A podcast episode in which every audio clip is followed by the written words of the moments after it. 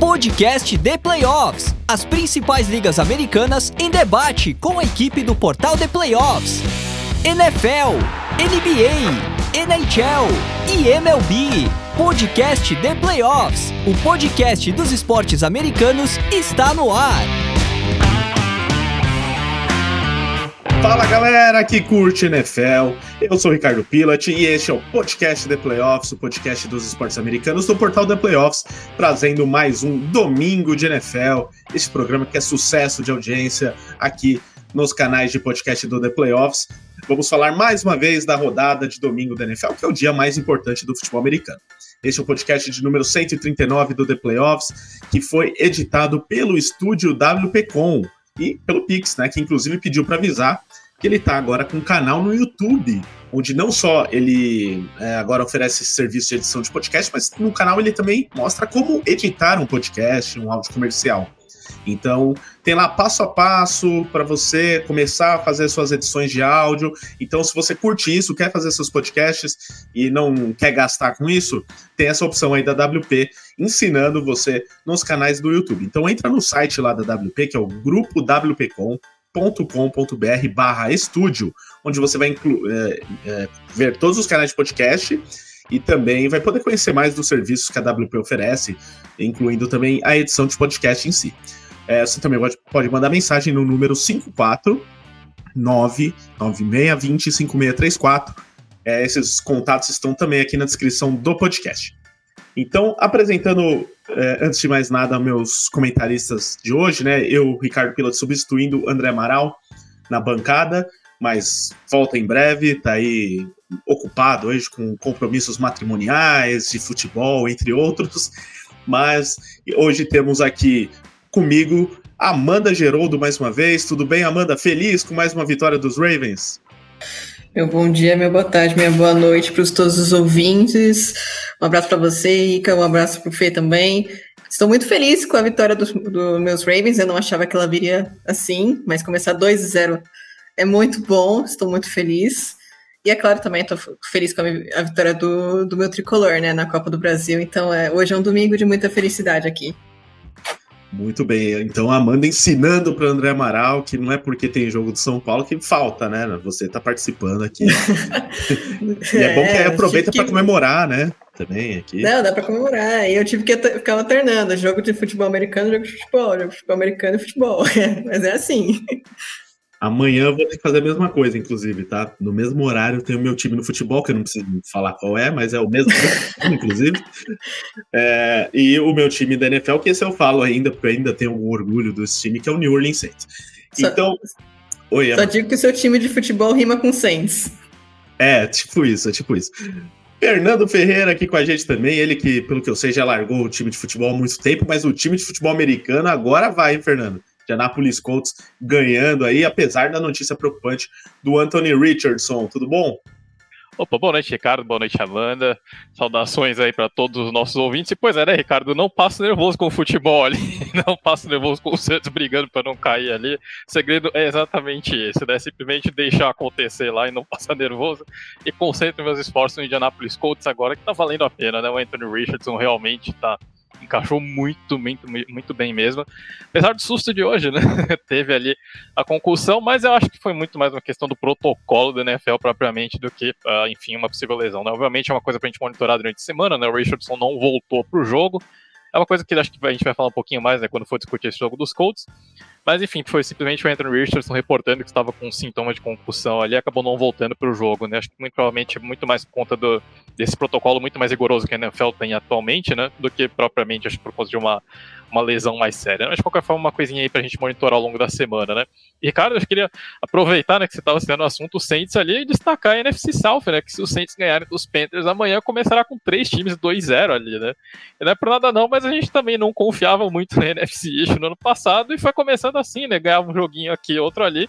Quando a gente viu, tinham os três times lá chegando após temporada, né? Então, quem sabe não dá para NFC South também sonhar, né? Por que não? De repente é uma divisão que a gente não colocava tanta expectativa assim, mas que vai ganhando seus joguinhos ali. Por que não não consegue colocar de repente uns dois times ali na pós-temporada? Muito bem lembrado, tem isso mesmo. Como todos esperavam, né? os times da NFC South começariam voando. É, ninguém esperava isso, né? É, ainda mais Buccaneers, por exemplo, duas vitórias.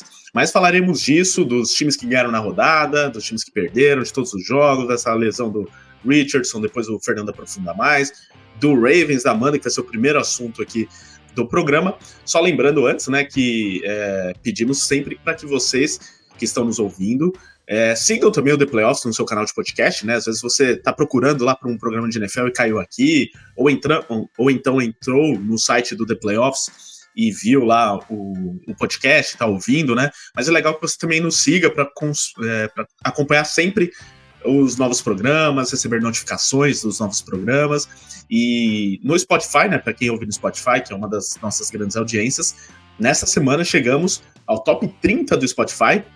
Mais precisamente, chegamos até ao top 23. Então, entre todos os podcasts de esportes do Brasil, o The Playoffs estava entre os 23 mais ouvidos, na frente de diversos podcasts de futebol, por exemplo, né? Já que a gente citou aí o futebol. É, então, muito obrigado a todos que nos garantem essa audiência e muito legal ver que um programa de NFL está nessa, nesse bolo aí de grandes é, podcasts que falam também de um esporte mais popular como o futebol. Então, é, siga o The Playoffs no seu canal de podcast favorito e também deixa a sua avaliação, né? Tem normalmente, por exemplo, no Spotify tem aquela avaliação cinco estrelas. Se você gosta do podcast, manda essa avaliação, deixa cinco estrelas, caso você goste, né? E também no Spotify outra coisa que eu lembrei é que agora tem uma caixa de é, para você deixar mensagens no Spotify no naquele programa, né? Então, para você que está ouvindo, se você está ouvindo agora e gosta do podcast, deixa aí um comentário e fala, pô, gosta do programa, estava ouvindo aqui, sei lá, qualquer coisa, manda aí nos comentários que a gente vai ficar de olho. E com críticas, comentários, é, concordando ou discordando, a gente sempre é, quer ouvir vocês que estão na audiência. É, lembrando também do nosso grupo no WhatsApp, hein? Sempre legal lembrar que temos um grupo de NFL no WhatsApp. Manda mensagem, você que também quer entrar no grupo e conhecer novos amigos que gostam de NFL, manda mensagem para 11 94666 8427 diz que ouviu o nosso podcast e que quer entrar no grupo de NFL. E a gente te adiciona. Temos grupos também de MLB, NBA e NHL, tá? E mais uma coisa, canal no YouTube, né? Sempre válido que vocês é, procurem nosso canal e se inscrevam lá no canal do YouTube, também é de graça, porque além de tudo, além de todo o conteúdo que a gente gera lá de NFL e dos demais esportes americanos, tem live toda terça-feira, né? O nosso livecast é, então, para você que está acostumado a ouvir aqui no Spotify, saiba que tem uma live também toda terça. E aí é legal que você possa participar e assistir ao vivo e tudo mais. Então, prévias de todas as rodadas da NFL. Depois vem o domingo de NFL com a nossa análise dos jogos depois que eles acontecem, tá? Sempre esses dois programas semanalmente. Por isso que é legal você também se inscreva no canal do YouTube. Agora sim, vamos começar a falar da rodada. É, como eu disse, falaremos primeiro do Baltimore Ravens, da Amanda, que venceu o Cincinnati Bengals por 27 a 24 e abre 2-0 dentro de uma divisão em que esperava-se que brigassem Ravens e, e, Bengals pela divisão, então você já abre é, não só dois jogos de vantagem, mas também ganha um confronto direto contra é, um, um rival direto.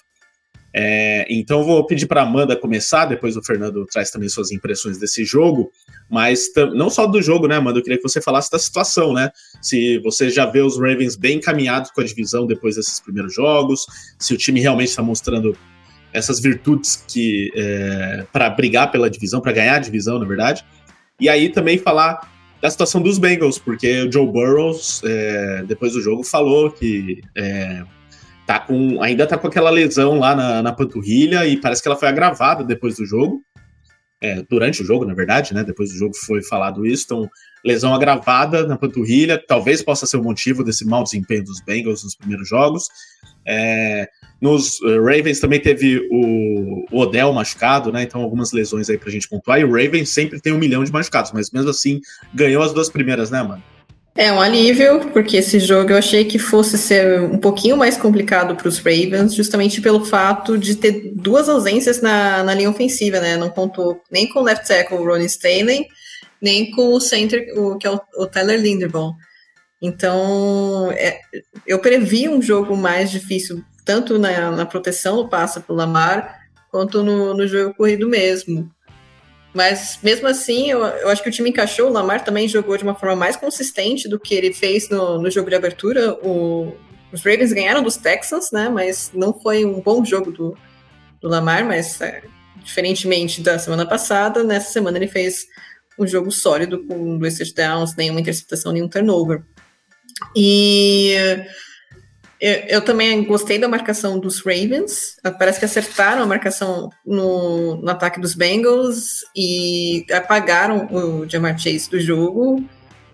Lógico que também a, a lesão do, do Joe Burrow contribuiu para que a, a, marcação fosse mais firme, né? Porque com o incômodo da panturrilha, ele deve perder mobilidade, deve afetar a, a forma com que ele lança a bola. Eu imagino que, que isso esteja dificultando muito a vida dele. Mas, pro lado dos Ravens, é era questão de ajustar. E os Bengals, mais para frente durante o jogo, eles também fizeram um, um contra-ajuste, né? Uh, passaram a focar um pouquinho mais no T. Higgins. Assim, entrando mais em detalhes no, no jogo em si, o, a primeira campanha dos, do, de Baltimore foi bem interessante porque mesclaram jogo terrestre e jogo aéreo e acabaram marcando o touchdown com o Gus Edwards pelo chão, então é possível substituto aí do, do J.K. Dobbins, que, vai, que perdeu a temporada por Aquiles, aquela questão das lesões que a gente sempre comenta no time dos Ravens.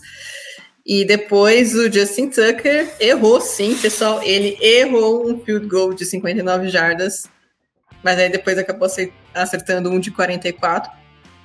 Os Bengals fizeram o seu primeiro touchdown da temporada, não foi um, um touchdown ofensivo, foi um touchdown de special teams, em um retorno de punch. Então, eu acho que isso sinaliza também um pouco a dificuldade do ataque dos Bengals, talvez a dificuldade que o, o Joe Burrow está sentindo para para comandar assim e com lesão a gente sabe que é muito difícil não importa o quanto o, o Joe Burrow seja talentoso né e na campanha mesmo assim é, o, os Ravens os Ravens não os Bengals eles conseguiram avançar em campo e chegar numa zona ali, quase na, na red zone, quase para marcar o touchdown. E teria sido touchdown em uma, um passe do Joe Burrow pro Jamar Chase no canto da endzone, mas o Rock assim fez um desvio de passe perfeito, que assim deve estar no manual de todo cornerback de como desviar um passe sem fazer uma interferência. Foi um desvio perfeito e aí forçou o field goal do, dos Bengals. Os, na campanha seguinte, os Ravens novamente avançaram bastante, mas a, a, a linha ofensiva, que é, é claro, é, não é a linha ofensiva titular dos Ravens, né? É, teve, teve umas duas seguradas ali que forçou os Ravens a recuarem. E eles tiveram, e, se não me engano, foi uma campanha assim que eles estavam em uma primeira para 30. Então já, você já deixa o seu ataque numa situação bem, bem complicada, né? Aí a, o ataque se contentou com o field goal.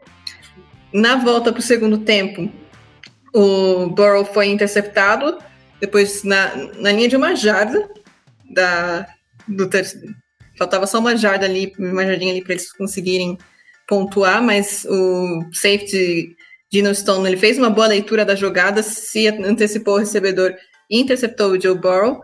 E logo na, na, sequência, o ataque dos Ravens tem uma big play de 52 jardas com o Zay Flowers, que aliás calou sensação, joga, fez um bom jogo contra os Texans e fez mais um, uma excelente partida agora contra os, os Bengals. E o, a, a, big play dele ajudou bastante o ataque e deixou os Ravens na cara do gol pro touchdown do Mark Andrews. Aí eu os Bengals fizeram aquele ajuste, né, de focar, parar de focar tanto no Chase, que estava bem marcado, e passaram a colocar a bola para o Higgins por causa de um mismatch é, em, relação, em relação a ele comparado com a defesa dos Ravens. Então ele tinha uma vantagem física, ele era mais alto, mais forte do que o cornerback que estava marcando ele. Então os Bengals começaram a procurar mais o, o T. Higgins. E nisso resultou um primeiro passe de touchdown e ele teve outro touchdown no, no final do jogo. Mas entre esses touchdowns do, dos Higgins, teve outro TD do, dos Ravens, né? Que foi incrível, porque foi um passe maravilhoso do, do Lamar. Ele simplesmente colocou a bola no colo do Nelson Aguilar. E o Nelson Aguilar, que é um cara que assim que a gente tem muito pé atrás, porque é um wide receiver muito propenso a drops, mas nem ele conseguiu dropar aquela bola de tão macia que foi. E, e aí o jogo acabou com a, com a vitória dos Ravens. Mas assim, é uma vitória importante dentro da divisão. Mas sabemos que Baltimore enfrenta problemas com lesões, então isso pode atrapalhar. É importante ganhar esses jogos aqui o quanto antes, igual fez ano passado, que ganhou um monte de jogos, perdeu um monte de gente, mesmo assim foi para os playoffs e quase ganhou o wildcard. Mas, é, é, mas não deixa de ser preocupante essa questão das lesões, porque ano vai, ano vem, ano vai, ano vem, sempre tem um monte de gente baleado nos Ravens. Isso é uma questão que, inclusive, o, os jogadores criticaram bastante.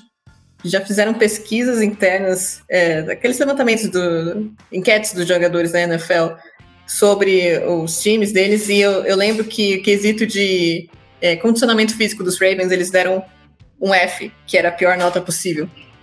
Então, por que que deram um F, né? Por que, que é ruim assim? E eu acho que isso se explica pela quantidade de lesões que, que o time lida é, temporada após temporada. Esses dois eram importantes, mas como é a FC Norte, é uma divisão muito competitiva, não significa que vamos cravar a vaguinha. Da mesma forma que o, os Bengals, eles estão com 0-2, 0-2 dentro da divisão, o que é pior ainda em, em termos de critérios de desempate. Mas se, é, a, nesse modelo atual da NFL, só tem um time que começou 0-2 e foi para os playoffs na mesma temporada. E esse time foi o Cincinnati Bengals. Então, os Bengals podem reverter esse quadro, mas isso passa principalmente pela recuperação do Joe Burrow. E eu acho que essa deve ser a prioridade da equipe, porque é o longo prazo, né? É o quarterback mais bem pago da NFL e tem um motivo para isso. Então, é, é, esse, o time precisa entender é, até que ponto vai valer a pena deixar o Joe Burrow em campo se a lesão dele começar a se agravar e um, se o time começar a, a ter um recorde que não é positivo, principalmente em comparação aos demais times da UFC. É bom, o comentário da Amanda foi bem completo ali, então vou só acrescentar mais uma coisinha ou outra, né? Mas de fato, acho que o ponto principal de debater essa partida, primeiro, seria de fato a lesão do Burrow. A Amanda destacou muito bem, né? Que uh, acho que essa avaliação que os Bengals vão fazer vai ser crucial, né? Porque foi um dos pontos que a gente teve bastante debate ao longo da pré-temporada, né? Então, se os Bengals uh, deveriam de repente descansar o Joe Burrow no início da temporada, uh, ou arriscar, de repente, colocá-lo ali. Depois veio a notícia que o Burrow estaria em condições de jogar desde a semana 1, o que de fato aconteceu. Uh, e havia aquela, aquele debate, né? Que de repente, se os Bengals não começam com o Joe Burrow, o time provavelmente começaria ali 0-2, né? A expectativa era que ele voltaria por volta da semana 4, então de repente os Bengals começam 0-4.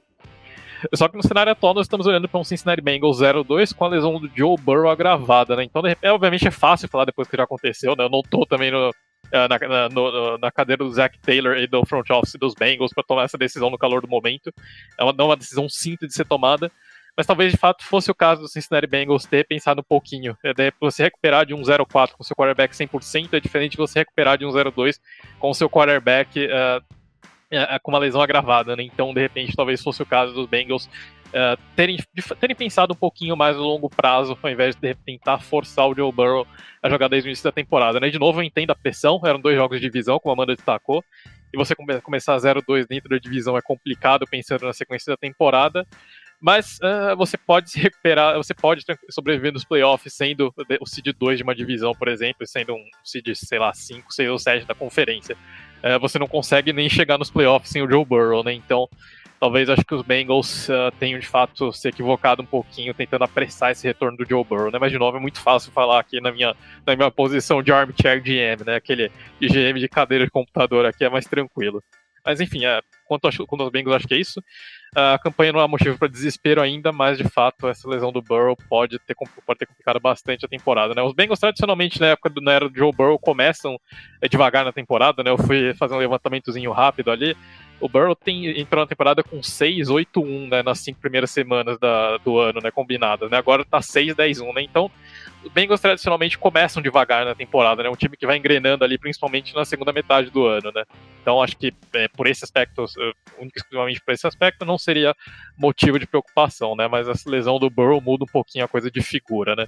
Sobre o jogo em si, acho que também destacar de novo a atuação do Lamar Jackson, de fato foi um grande jogo dele, né? O, uh, era um duelo, acho que esse duelo, né, do a defesa dos Bengals contra o, o ataque do, dos Ravens seria bem interessante, né? A gente vê sempre o Luan Romo, né, que o Fábio adora destacar, né, o, o, coordenador defensivo dos Bengals é um cara extremamente criativo extremamente inteligente, que sabe atacar os pontos fortes dos quarterbacks adversários, e ele tentou absolutamente tudo contra Lamar Jackson, né? A gente viu até ele usando alguns packages que ele usa bastante contra o Patrick Mahomes, pressionando com três jogadores, colocando um dos heads para ficar de spy no Lamar Jackson.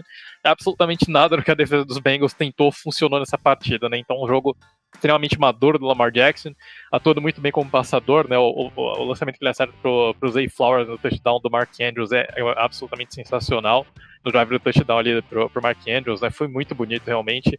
Então a gente viu o Lamar Jackson evoluindo ali como, como passador, né? Foi um jogo extremamente maduro do Lamar Jackson e o lance é manter essa sequência ali, acho que pro, é, esse, esse, tipo de desempenho ali pro restante da temporada, que nem sempre acontece, né? Mas, de fato, hoje foi uma, uma atuação de gala ali do, do quarterback do Baltimore Ravens, né? De resto, acho que é isso. Uh, vamos observar nos Ravens, obviamente, eu acho que o objetivo, o, além de, de ganhar a divisão e classificar para os playoffs, o objetivo da equipe é chegar o mais inteiro possível ali nos playoffs com o menor número de lesões, né? O que normalmente não tem acontecido é, nos últimos anos, né? Mas de resto, acho que o começo da temporada muito bom de fato para o Baltimore Ravens, que tá, tá começando a já dar uma empolgada ali para um time que vem jogando muito bem nesse, nesse início de ano. Pois é, realmente a gente. É, eu esperava pelo menos um Baltimore Ravens é, brigando pela divisão e talvez ganhando, mas eu não esperava os Bengals tão mal. Mas tudo que os meus colegas apresentaram aqui mostram que é algo que já aconteceu antes, então não vamos duvidar dos Bengals. A questão mesmo é a lesão do Burrow, né? Porque se ele não puder jogar nas próximas partidas, tiver que ficar um tempo fora, aí complica bastante a situação de Cincinnati. É, então, um jogo legal aí da rodada, que a gente esmiuçou aqui um pouquinho mais. Agora falaremos de todos os demais jogos, passando analista por analista, mas claro que eles podem acrescentar nas opiniões dos amigos. Mas vamos lá, seguindo então, agora mais um jogo muito importante da rodada, que é entre que foi, na verdade, entre New York Jets e Dallas Cowboys. Vitória bem fácil do Dallas Cowboys por 30 a 10. É, e esse foi o primeiro jogo dos Jets depois da confirmação da lesão do, do Aaron Rodgers, é, lesão de tendão de Aquiles. Falamos bastante aí no livecast da, durante essa semana e no site. É, então, acho que todo mundo já sabe o que aconteceu.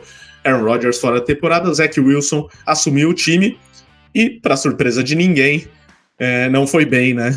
Um jogo aí de três interceptações, um touchdown, é, 12 de 27 nos passes tentados, né? Então, abaixo de 50%. É, realmente é, é, um sinal de alerta ali, porque aquele jogo contra os Bills, né, em que o Rodgers saiu, mesmo o Zach Wilson não fazendo grande coisa, ele também não comprometeu, e aí os Jets conseguiram ganhar ainda o jogo de um adversário forte.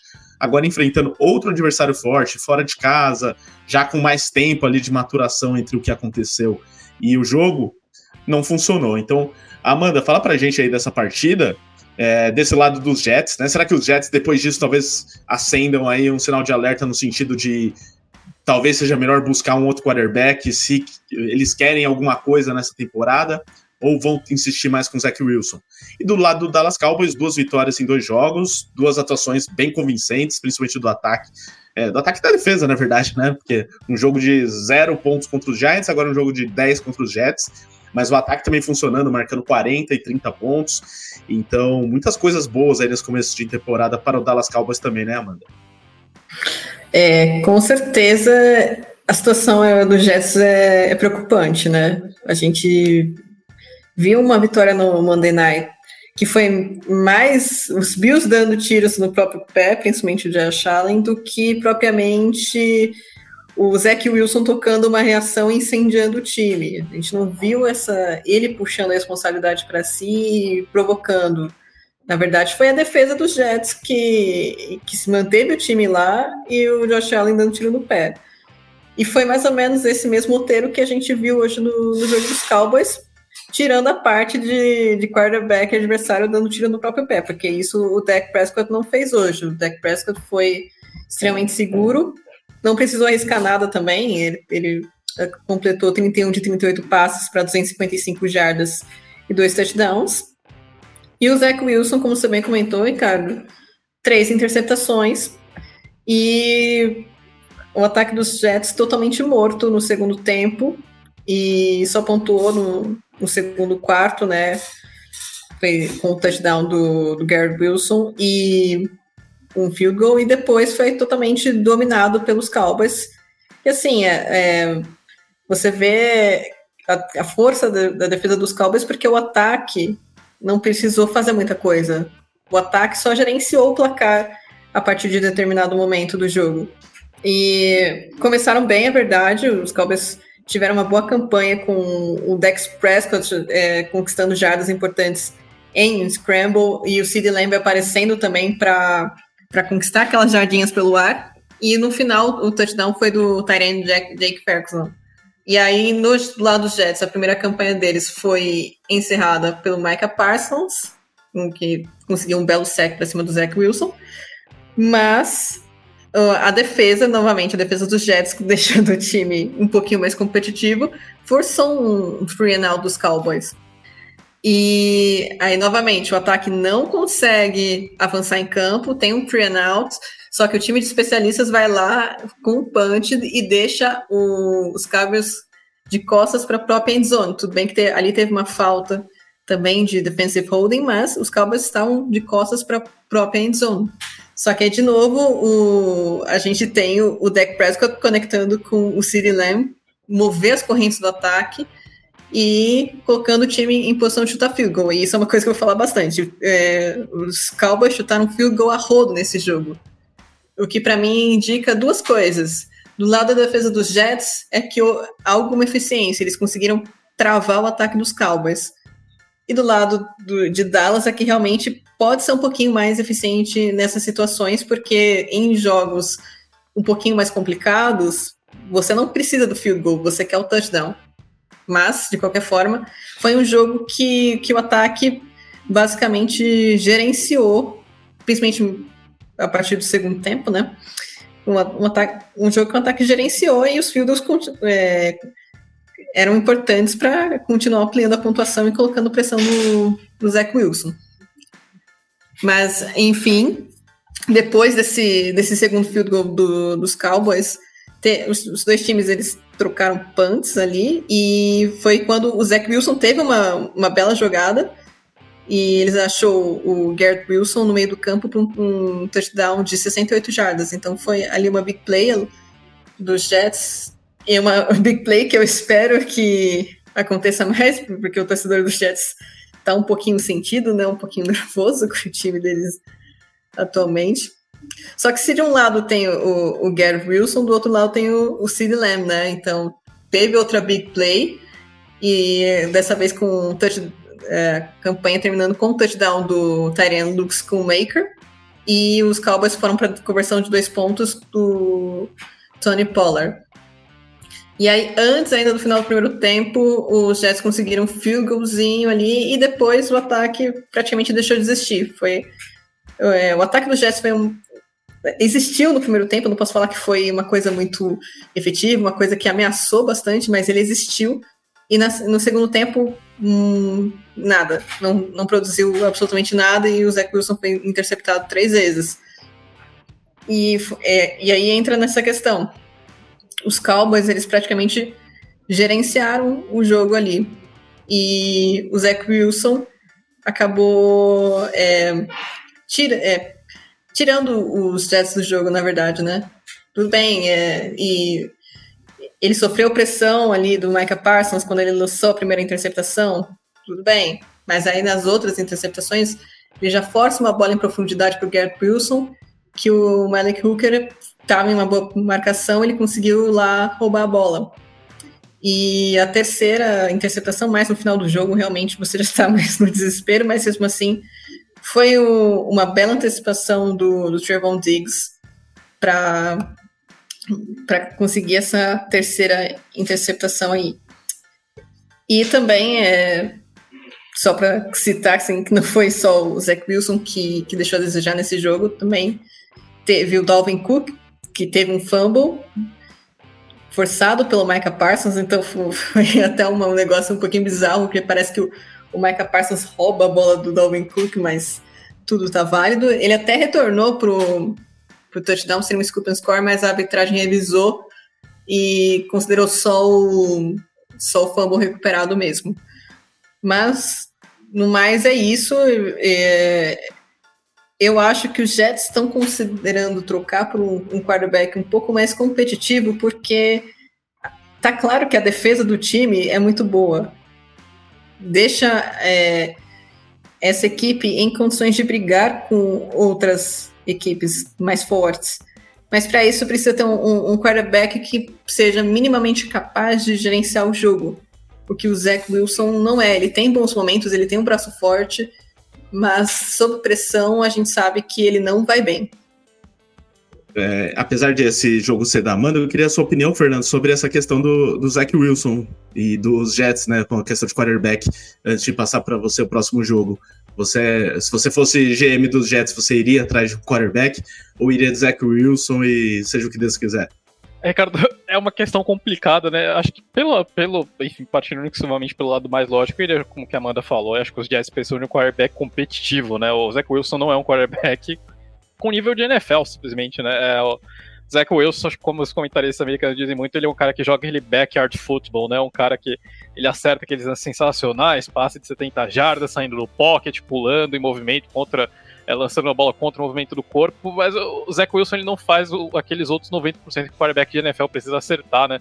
Precisa fazer de nada adianta você acertar passe de 70 jardas se você não consegue acertar cinco passes de 7 jardas em sequência, né? Então, é, o Zach Wilson ele não, não simplesmente ele não tem o que, o que é necessário para jogar no nível profissional, né? Ele é um bom, um bom quarterback de college, mas de fato não conseguiu fazer a transição é, para um, esse jogo profissional, né? Então, Uh, eu acho que os Jets, eles têm pretensão de competir nessa temporada, o time pode, o time deveria sim buscar um quarterback, né? Não tem mais o Mike White ali no banco, é, então, enfim, os Jets deveriam de repente tentar ir atrás de um veterano ali ou alguém que estivesse disponível. Né? A grande questão é que eu não faço a menor ideia para quem, para qual nome que o time olharia nesse exato momento, né? Então, é, é complicado você conseguir um quarterback no meio da temporada, tendo que ensinar um playbook ali e tudo uh, assim, então a toque de caixa, né? É, não é uma situação simples, né? É, a lógica seja de fato buscar um quarterback, mas não é um cenário prático, um cenário particularmente simples para o New York Jets resolver, né? Não estamos mais na off-season, né? Isso acho que pesou, complica bastante a situação do, dos Jets, né? Então, no fim das contas, eu acho que eu acho que talvez por conta dessa falta de opção, acredito que os Jets vão acabar seguindo com o Zach Wilson e vão ver no que dá. Na pior das hipóteses, o time leva uma escolha alta para o próximo draft ali e tenta usar essa escolha em alguma, algum tipo de reforço para a equipe na próxima temporada ali com o Aaron Rodgers saudável. Uma pena mesmo o que aconteceu com o New York Jets, porque hoje ficou bem claro que não tem condição mesmo de, é, de seguir com o Zach Wilson e se a pretensão for maior do que é, do que foi no ano passado, por exemplo, né? Então, se contratou o Aaron Rodgers, tinha muita pretensão para esse ano, mas agora é, enfrentando times fortes, né? Pelo menos como é o caso do Cowboys, não não vai rolar, né? Com o Zach Wilson. Por enquanto é ele o quarterback, vamos ver o que acontece. Eu tava até vendo uma, um tweet aqui falando que o, é, o Brice Hall fez uma postagem reclamando também do, do volume de jogo que ele teve, ou da falta de volume de jogo, né? Ele só teve quatro carregadas na partida. É, os Jets quase não correram com a bola também, né? Tanto que o, o Zach Wilson teve cinco corridas, né? Foi o, quem mais correu com a bola no, nos Jets foi o Zach Wilson e o Bruce Hall e o, Del, o Dalvin Cook, que são os dois principais running backs em teoria, tiveram é, quatro corridas cada, né? Então talvez seja até pela circunstância do jogo, mas o Bruce Hall fez um tweet lá meio enigmático, colocando quatro é, bolinhas de futebol americano como se fosse é, indicando as quatro corridas dele. Então ainda teve um problema interno ali que talvez surjam mais problemas aí depois no decorrer da temporada, caso os resultados não venham. Enfim, bom para o Dallas Cowboys, que venceu mais uma e começou muito bem a temporada. Agora, é, o Fernando vai analisar para a gente aqui o jogo entre Kansas City Chiefs e Jacksonville Jaguars, vitória dos Chiefs por 17 a 9. Então, os Chiefs se recuperando depois daquela derrota na estreia para o Detroit Lions, é, com a volta do Travis Kelsey, com o, a estreia na temporada do Chris Jones também, com o contrato é, já assinado, o contrato com algumas mudanças na questão salarial. É, o importante era vencer, principalmente depois do que aconteceu, né? O Patrick Mahomes teve uma atuação é, ok, assim, para os seus padrões, né? Porque até sofreu interceptação. É, a questão mesmo é que a gente não é, não espera ver os Chiefs ganhando um jogo por 17 a 9, né, Fernando? Placar um pouco fora do padrão, assim, né? O ataque produzindo pouco é, em pontos, mas a defesa trabalhou bem e limitou esse Jacksonville Jaguars aí, que ano passado chegou nos playoffs, foi eliminado pelo próprio Kansas City Chiefs e que hoje não ofereceu tanto risco assim.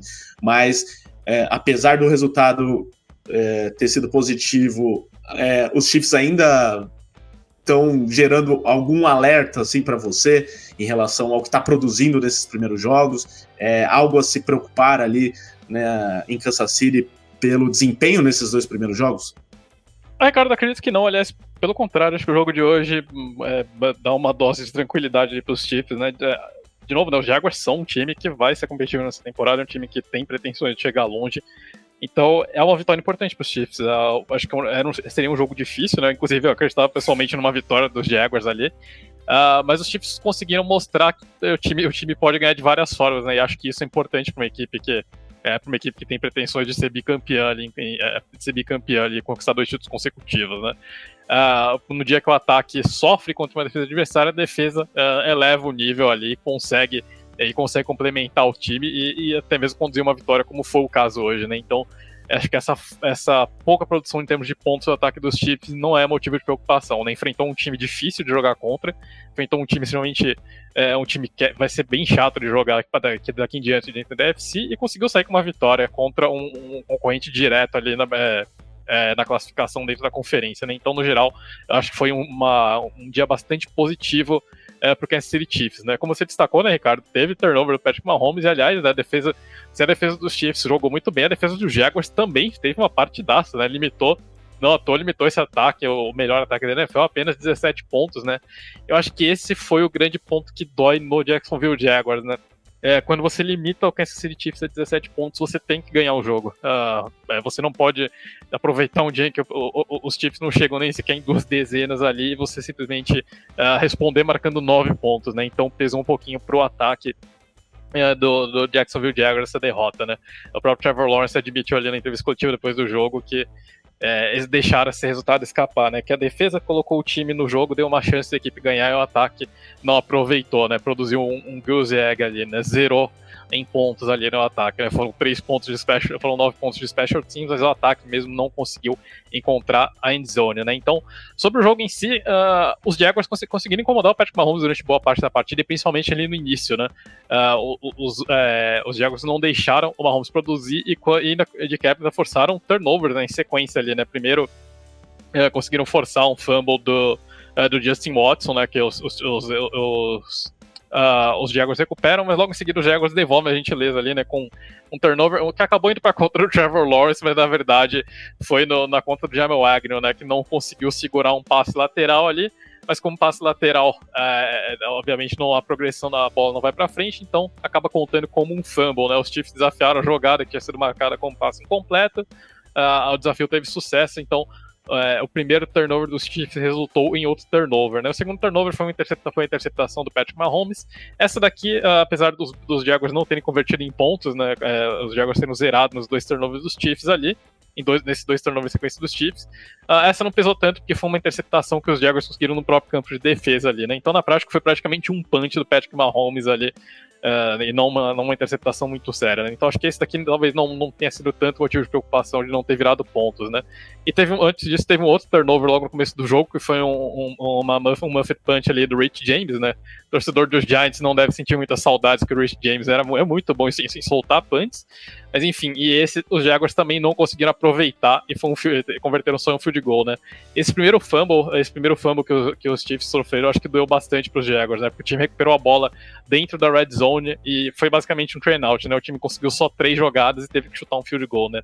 Então, eu acho que essa foi a tônica da partida. A defesa dos Jaguars colocava o time em situações favoráveis, em boas posições de campo, e o ataque não conseguia produzir, né? Os, os Jaguars terminaram o jogo 0 de 4 na red zone, produzindo míseros 3 pontos ali, né? De, de 28 possíveis, né? Então, isso daqui acho que é de novo, né, o tipo de desempenho que você não pode ter numa partida contra o Kansas City Chiefs, né? Você não pode deixar tantas chances assim escorregar, né? Porque o Kansas City Chiefs eventualmente vai te castigar e foi o que aconteceu, né?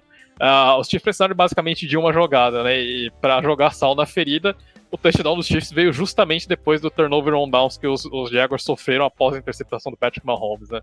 E aí é impressionante como esse time precisa de uma jogada para encaixar na partida, né? O Andy Reid resolve arriscar uma quarta descida no meio do campo. Patrick Mahomes pressionado consegue conectar um passe curto ali para o Clyde Edwards-Helaire ali que ressuscita, volta dos mortos ali, consegue uma conversão importantíssima e coloca os Chiefs no jogo. Uh, logo em seguida os Chiefs anotam o touchdown com o Sky Moore, né? O primeiro touchdown da carreira do Sky Moore, aliás. E aí os Chiefs viram o jogo e não perdem mais o controle da partida. Né? Logo no início do segundo tempo, os Chiefs conseguem anotar um touchdown ali e aí basicamente enterram o jogo. Né? Os, os, os Jaguars em nenhum momento conseguem reverter essa desvantagem de uma única posse de bola. E aí, de novo, né, um bom plano defensivo do espanhol. Né?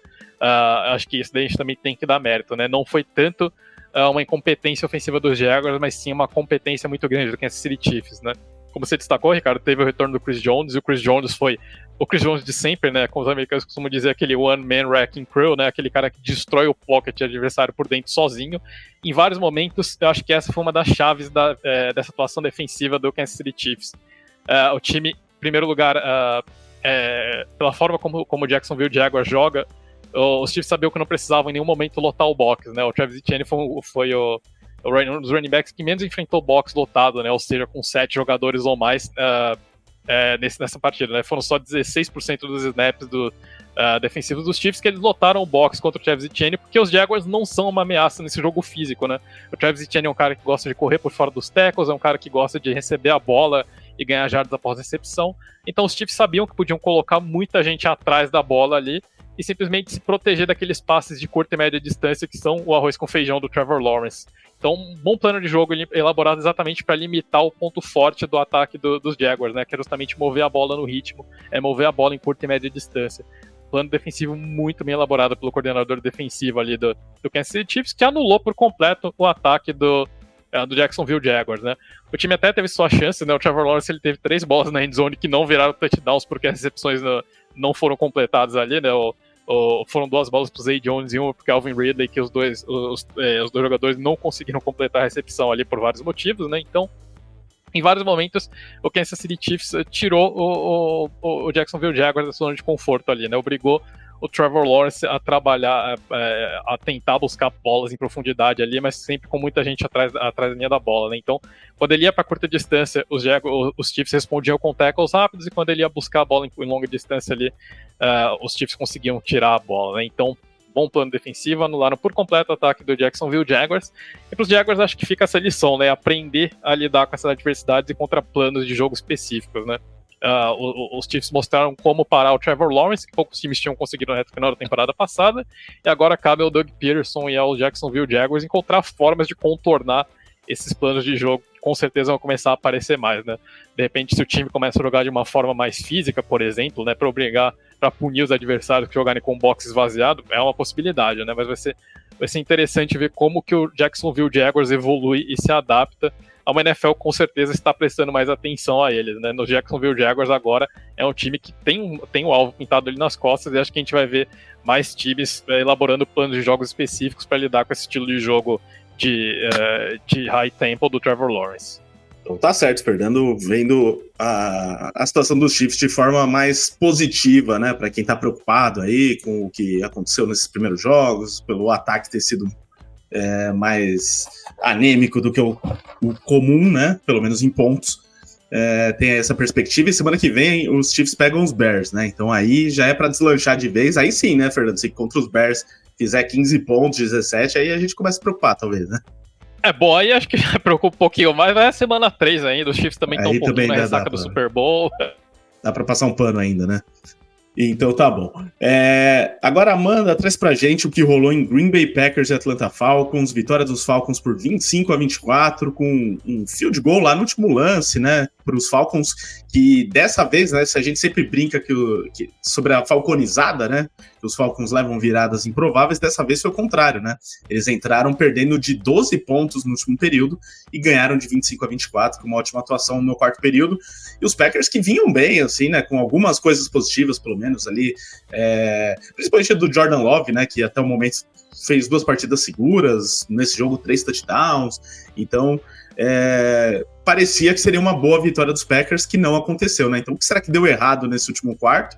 E o que deu certo, né, para o Atlanta Falcons, que é, conquista a segunda vitória na temporada e começa muito bem, né? O Bijan Robinson, por exemplo, foi um grande destaque, que é um jogador que, de quem se espera muito. E aí, Amanda, esse jogo dos, Falcons e Packers, como que os Falcons ganharam esse jogo no finalzinho? Eu acho que eu vou ter que começar esse jogo do começo. Porque foi um jogo bastante interessante de acompanhar até pelo desempenho do Jordan Love, tá me surpreendendo. Achei que ele fosse ser um pouquinho mais inseguro, mas ele, nesses duas, dois primeiros jogos, pelo menos, ele transmitiu muita segurança, como você falou, três touchdowns. Só que no final ele deixou escapar. Acho que faltou um pouquinho mais de consistência, mas é isso que, que vem com a experiência. E o, o Desmond Reader e o Atlanta Falcons é um pouco arroz com feijão do jogo terrestre como passador, o Reader, ele ainda, pelo menos para mim, ele não me inspira muita confiança, mas como corredor, e aí quando você tem o, o Bijan Robson e o Tyler Algier no backfield, já começa a ficar um pouquinho mais interessante. Então, vamos ver se esse ataque dos Falcons vai trazer mais é, algumas jogadas em play action, né? Porque tem essa, essa flexibilidade do ataque, tem é, um quarterback que é móvel, que é uma ameaça assim no jogo terrestre. Mas os Packers eles começaram esse jogo, esse jogo engraçadinho, com o Keith Licker, que gerou uma falta de pass interference na defesa. Só que apesar da boa posição de campo, eles só conseguiram um field goal dessa campanha. E aí depois o, o Reader, é, como eu, eu no início, ele precisa melhorar um pouquinho na, no quesito passe, né? E nessa campanha em específico, ele lançou o que a gente chama de pato morto, né? Aquela bola que não tem uma boa espiral, não tem uma boa precisão, não tem nada. Foi interceptado, mas os Packers também eles não conseguiram contabilizar esse turnover em um touchdown ou em um field goal. Apesar do Love demonstrar sempre boa mobilidade, segurança, ele inclusive ganhou algumas jardinhas pelo chão nesse jogo. Acho que é um aspecto do jogo dele que pode ser interessante também para desenvolvê-lo. E aí a gente teve o, o Falcons arriscando uma quarta para quarto. E aí o Jerry Alexander dropou o que seria uma pick six e não é comum o Jerry Alexander fazer isso. Aliás, é, a gente até estava comentando no grupo, o Jerry Alexander teve dificuldades para marcar o, o, Drake London hoje. O London teve um jogo apagado na semana 1, mas né, nessa semana 2 ele teve deu um pouquinho mais de trabalho para o marcador dele, né? E depois a gente teve o touchdown dos Falcons. Inclusive foi pro, pro Drake London, né? Foi um belo passe do, do Reader, foi contra o movimento do corpo, então é realmente tem coisas muito positivas no jogo deles. Ele só precisa lapidar certas coisas. Se ele conseguir é, lapidar essas partes que não tá boa, ele provavelmente vai conseguir ter sucesso no under center dos Falcons. E aí já adiantando um pouquinho, os Packers eles se agiram com um touchdown do, do Tavion Wicks, que é calouro, né? O Love acertou um, belo passo para ele. O, ele recebeu, quebrou o tackle, escapou e foi para Endzone. Os Falcons ainda tiveram quase um touchdown com o Mac Hollins, só que foi revertido porque é, eu acho que foi aqui. Eu vi muito isso nessa semana 2. É, foi é, passe na beira da endzone e aí o recebedor ele tem, ele coloca um pé dentro, mas outro pé fora. Nesse jogo dos Falcons teve um desses com o no jogo dos Jaguars, como o Fê comentou, teve uns quatro desses com o Trevor Lawrence, o Zay Jones e o Kelvin Ridley. Então é só esses, eles acertarem um pouquinho mais é, uma bola talvez não tão para a endzone para deixar o recebedor receber de uma forma mais confortável, né? Não precisar fazer nenhum movimento muito acrobático e não perder a chance de, de pontuar, né? Porque depois você é obrigado a ir para o field goal. E os Packers foram lá de novo e marcaram um touchdown, dessa vez para o Reed. Foi um, um, touchdown até engraçado, uma boa jogada do ataque dos Packers. Foram duas rotas para o mesmo lado. Eu, quando vi o replay do lance, eu estava olhando a, a, as rotas, eu olhei para a rota errada. Então, se eu tivesse, se eu fosse um defensive back ali, eu provavelmente marcaria uh, o jogador errado, tomaria a decisão errada ali em que tem uma rota mais em profundidade, uma rota mais curta do Reed. A rota em profundidade chama a marcação e o Reed ele tem o espaço para receber e, e marcar o, o touchdown. De, é, é, de, forma, modo geral, também um jogo surpreendente até do, dos recebedores do, dos Packers, do, do, jovem corpo de recebedores dos Packers. E é bom que o, o Jordan Love está conseguindo trazer o melhor desses caras aí, porque precisa, né? Tá, senão os, os Packers eles não têm um recebedor de lixo, então eles provavelmente vão ter que desenvolver um, né? Às vezes você, quando você não consegue comprar um, no caso da NFL não é bem comprar, mas sim trocar um, adquirir um, você precisa desenvolver um. E eu acho que talvez alguns nomes ali possam de repente despontar, né, futuramente. E aí já mais pro fim do jogo, é, o Reader teve um touchdown maravilhoso no, no read option, em que ele tá com o, o Bijan Robson do lado dele, e aí ele lê a, lê a defesa adversária, ele percebe que é, ele tem um espaço para correr e ele vai. Quando o defensor dos Packers percebe que a bola tá com o Reader, já tá tarde demais e o Reader ainda consegue passar no meio de dois para marcar o TD. Os Packers, eles têm, tiveram uma posse de bola ainda, mas a defesa dos Falcons forçou ali o punch, conseguiram um field goal ali para diminuir a desvantagem, converteram depois uma quarta para meia jarda decisiva com o Bijan Robson e viraram o placar no final do jogo com um field goal. Foi um, foi um esforço ali um pouquinho hercúleo, acho que tanto da defesa quanto do ataque.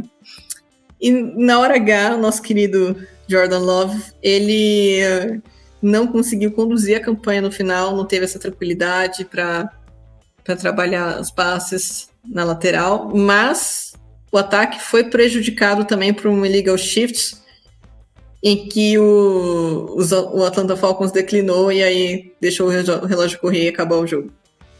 Mas eu acho que faltou só a consistência dos Packers para conseguir ganhar esse jogo. E do lado dos Falcons, é, eles encaixaram né, o jogo terrestre, é, deixaram tiraram um peso tanto dos read, do reader para lançar a bola e deixaram ele mais confortável com as jogadas, com as opções do jogo terrestre, com a read option. E aí também é, é o momento que o jogo dele se solta, né? Então é, é, acabou dando muito bom para isso. Mas foi um jogo bastante equilibrado. 25 a 24 é, não é qualquer jogo assim que que tem esse equilíbrio aí, pelo menos não é o que a gente achava, né? A gente achava que talvez que um desses times você ter um pouquinho mais de vantagem sobre o outro. Sim, foi um dos jogos mais legais dessa, dessa rodada de domingo. Agora o Fernando fala pra gente do jogo entre Niners e Rams, que aconteceu no segundo horário. Também era um dos jogos mais esperados aí. O Fernando estava bem de olho nessa partida. Tivemos vitória do San Francisco 49ers por 30 a 23. É, pelo que eu acompanhei do jogo, foi um jogo em que assim, teve um equilíbrio no primeiro tempo, é, foi um jogo equilibrado no primeiro tempo, mas os Niners no segundo tempo se impuseram da forma como se espera, porque os Niners, é, em teoria, e hoje se mostrou na prática, tem um time melhor que os Rams. Mas queria que o Fernando comentasse aí sobre essa partida, se os Niners já podem entrar no modo empolgou depois dos dois primeiros jogos, né? Porque provavelmente é o melhor time da NFL nesses dois primeiros jogos. E, mas também falar um pouco dessas virtudes dos Rams que é, no primeiro jogo venceram o Seattle Seahawks e surpreenderam muita gente, e nesse jogo tiveram aí grandes momentos e estão surgindo alguns nomes interessantes, mesmo sem o Cooper Cup, por exemplo, sur surge um Puka Nakua aí que está é, jogando demais, hoje mais de 140 jardas recebidas na partida. O running back Kyrie Williams também, que assume de vez essa posição, já que o Can Akers parece que vai ser trocado, nem foi relacionado para o jogo. Enfim, então os dois times saem com coisas positivas desse jogo, Fernando? Acho que sim, Ricardo, como você destacou, né, são times que estão em momentos diferentes, com objetivos diferentes, mas eu acho que dentro disso os dois times têm sim pontos positivos para tirar, né? Então, começando pelos 49ers, né, Ricardo? Eu confesso que eu me, me rendo completamente o Brock Purdy agora, eu ainda estava um pouquinho cético em relação a ele no começo da temporada, né, que nós é, já tá tínhamos outros Basicamente, né? Não, já vimos casos de jogadores que tiveram começos absolutamente meteóricos na NFL e depois desapareceram com a mesma velocidade, né? Mas acho que o, o Purdy é, já, já passou dessa fase, né? A gente sempre, normalmente, a gente fica esperando, não, alguma hora esse cara vai jogar mal, alguma hora vai, vai jogar mal. Não chegou esse momento ainda, então acho que a gente já pode carimbar o, Brock Purdy como um quarterback titular de NFL, né? Um jogo extremamente seguro do quarterback dos 49ers, né? E não é um cara que Obviamente ele vai ter uma statistic belíssima ali, né? Foram 206 jardas só, mas um jogo extremamente controlado do Brock Purdy, né? E aliás, a facilidade que ele tem para entender o sistema do, do, do Kyle Shanahan é impressionante com o quarterback de apenas o segundo ano ali, que sequer teve uma primeira temporada completa, né? Foi uma temporada ali que ele entrou na, como quarterback de emergência e tomou conta do, é, do, da posição. Mas o, o Purdy, ele move a bola com uma rapidez absolutamente impressionante. É um cara que processa jogadas muito rapidamente, né? E tem um lance ali que ele ele lança uma rota muito. Ele lança uma bola pro. Uh, pro, pro Samuel, que basicamente ele completa o passe, eu acho que em menos de um segundo. A bola sai da mão do center e já tá na mão do Dribble Samuel, né? Então, eu acho que era o quarterback que o, o, o Kyle Shanahan vinha pedindo desde sempre ali, né? Ele, obviamente, teve que trabalhar com o Trey Lance contra a vontade dele. E, mas ele conseguiu, quem diria que ele encontraria o quarterback que ele queria numa, na, como Mr. Relevant no draft do ano seguinte, né? Uma dessas grandes ironias da vida, mas enfim, o Brock Purdy era o quarterback, de, é o quarterback dos sonhos para o sistema do Kyle Shanahan, né? Aquele cara que ele sabe executar muito bem. Ele não é brilhante fisicamente, eu acho que ele não tem nenhuma característica que o destaca é, tanto assim, mas é um quarterback inteligente que sabe é, aqueles X and O's da posição, né? Que sabe fazer aquele arroz com feijão e de repente improvisar uma farofinha ali com um bife e uma batata frita bem feitas, né? Então, eu acho que ele basicamente é o quarterback perfeito para o sistema do Kyle Shanahan, né? E mostrou isso hoje, né? Foi um jogo extremamente seguro. Uh, ele, é, ele não precisa brilhar, mas ele precisa fazer o que o Shanahan manda, né? Então os, os, os, Niners começaram abrindo o placar ali, mas foi um jogo lá e cá. Os, os, os Niners conseguiram abrir 10 a 3 e os, Bang, os Rams empataram e chegaram a virar ali é, no, no, finalzinho do primeiro tempo, antes dos Niners responderem ali com é, um segundo touchdown e virarem ali pro, pro intervalo com o jogo empatado, né? Então, um jogo bastante equilibrado e os Rams, Ricardo, como você destacou, né? Teve o Pucanacua, o e o Turo Atwell, né? Os dois wide receivers ali do Los Angeles Rams e deu para ver um pouquinho da criatividade do Sean McVay com essa dupla, né? Então são dois quarterbacks que no, no college, né? Dois wide receivers, perdão, que no college a gente via sendo eles bastante utilizados assim, né? Para fazer sweeps e jogadas desse tipo, né? Sempre e, e o, o Sean McVay utilizou muito bem essa característica dos dois, né? Uh, o tempo inteiro dos snaps do, do, dos snaps ofensivos do, dos Rams, a gente via pelo menos um dos dois saindo em motion e quebrando a defesa dos 49ers, né? Porque os Niners sabiam o tempo inteiro que eles tinham que deixar alguém para acompanhar esse motion ali dos dois, para não tomar um sweep ali, um wraparound ou alguma jogada que utilizasse os dois recebedores como corredores, né? Uh, isso aconteceu algumas vezes na partida, então uh, deu para ver que o, o, o McVay vai ser bastante criativo com esses dois. E é, os Rams mostraram que não vivem só do Cooper Cup. Aliás, esse ataque, quando o Cooper Cup estiver saudável em algum momento da temporada, vai ser bem interessante de se assistir. Que realmente seria, vai ser um trio bem complicado ali para as defesas encararem, né? Mas aí no segundo tempo a, a, magia dos Rams acabou um pouquinho, né? Logo no, Uh, teve uma troca de punts logo no início, aí uh, na terceira campanha dos Rams, o Matthew Stafford acaba sendo eh, interceptado numa infelicidade ali, né? O, o, o Kyron Williams, né, Ricardo, que você tinha destacado, né? Tomando conta desse backfield agora com a saída definitiva do Cam Makers.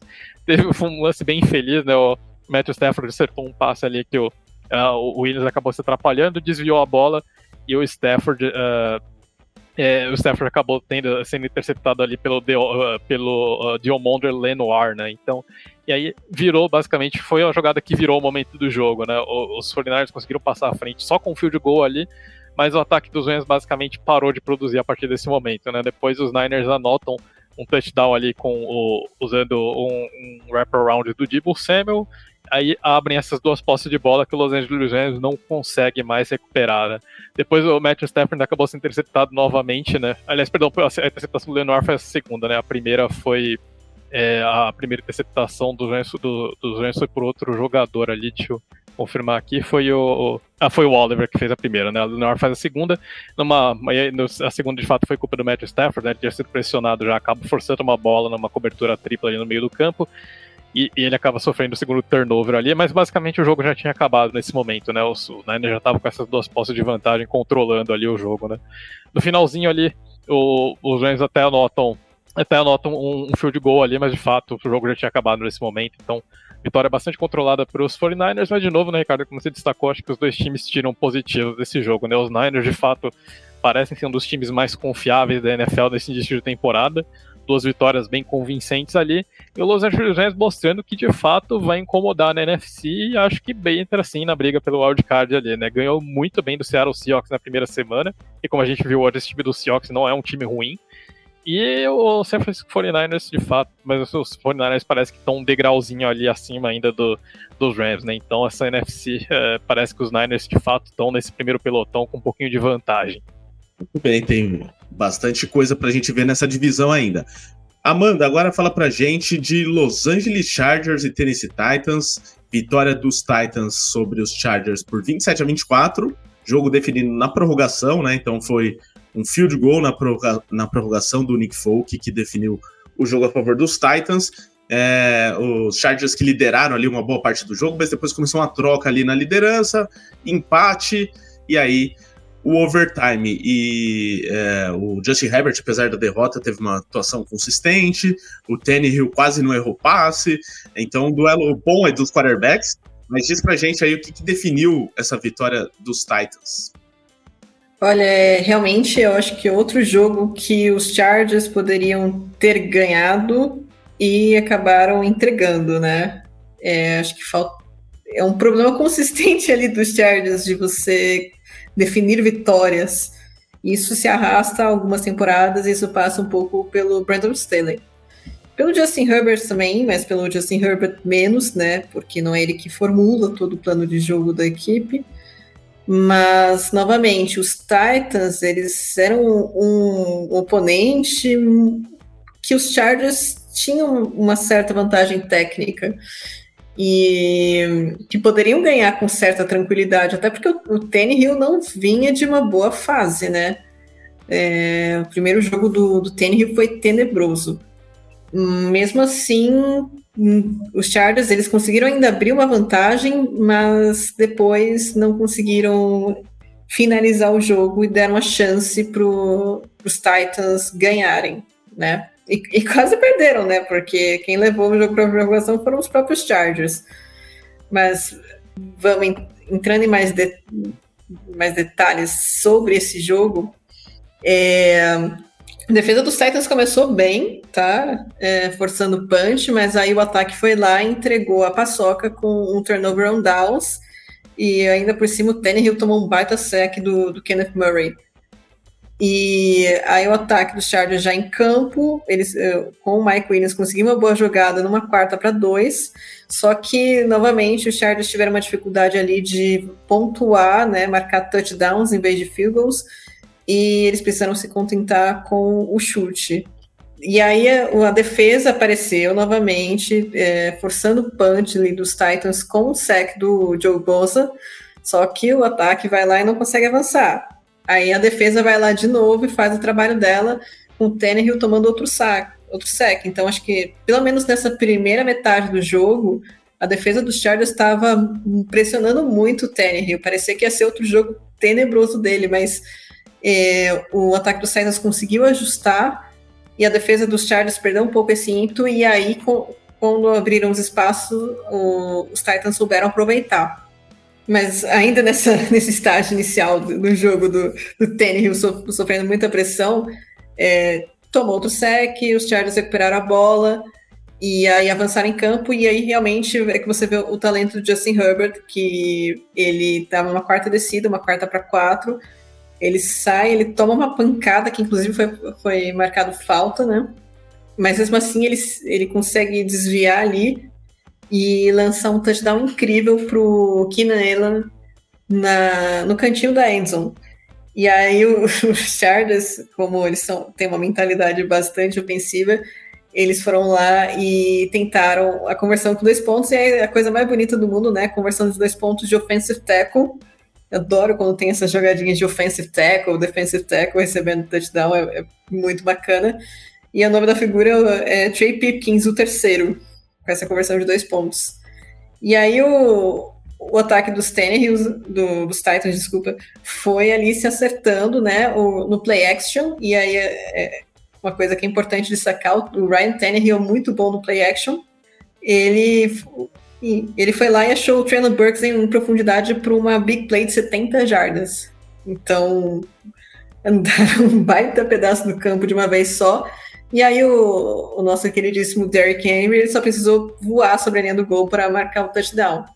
Os Chargers eles reagiram com uma big play também, dessa vez do Herbert para o Keenan Allen de 42 jardas, só que de novo o ataque foi lá na boca do gol e só conseguiu o field goal. E aí no, na virada do no finalzinho do primeiro tempo, o, os Titans eles ficaram em condição de empatar, de desculpa, de diminuir a desvantagem no placar com uma corrida de 23 jardas do Derrick Henry, e aí conseguiram um field goal para ir para o segundo tempo, perdendo só de 14 a 10. E logo aí, nessa, nessa volta do segundo tempo, o Tannehill fez uma boa jogada com scramble de 12 jardas e marcou o touchdown, puxou a responsabilidade para si, correu para Anderson. E aí tivemos uma troca de punts, foi um jogo assim em que as defesas deram trabalho para o ataque, né? A gente teve é, algumas sequências ali em que eles conseguiram travar o ataque adversário e também quando é, não conseguia impedir a pontuação, forçar o field goal, né? E depois dessa troca de punts aí pós scramble do Tannehill, a gente teve o segundo touchdown do Keenan Allen, né? Que aliás foi, foi brilhante nesse, nesse jogo. Ele teve aqui, deixa eu só pegar esse deadline aqui, oito recepções para 111 jardas e dois touchdowns. Foi um excelente jogo do, do Keenan Allen. Sempre bom quando está saudável. E, e, aí tivemos quatro punts, é, muita força defensiva de ambos os lados. E o Tannehill, de novo, em play action, encontrou uma, uma big play, um passe em profundidade para o Moore. E ainda por cima, na, na, na, jogada seguinte, ele tomou um rough in the passer do Kenneth Murray, e, e, os Titans foram parar na boca da Enzo. E aí o Tannehill só fez o chuveirinho ali pro, pro Nick Westbrook e Kine pro touchdown.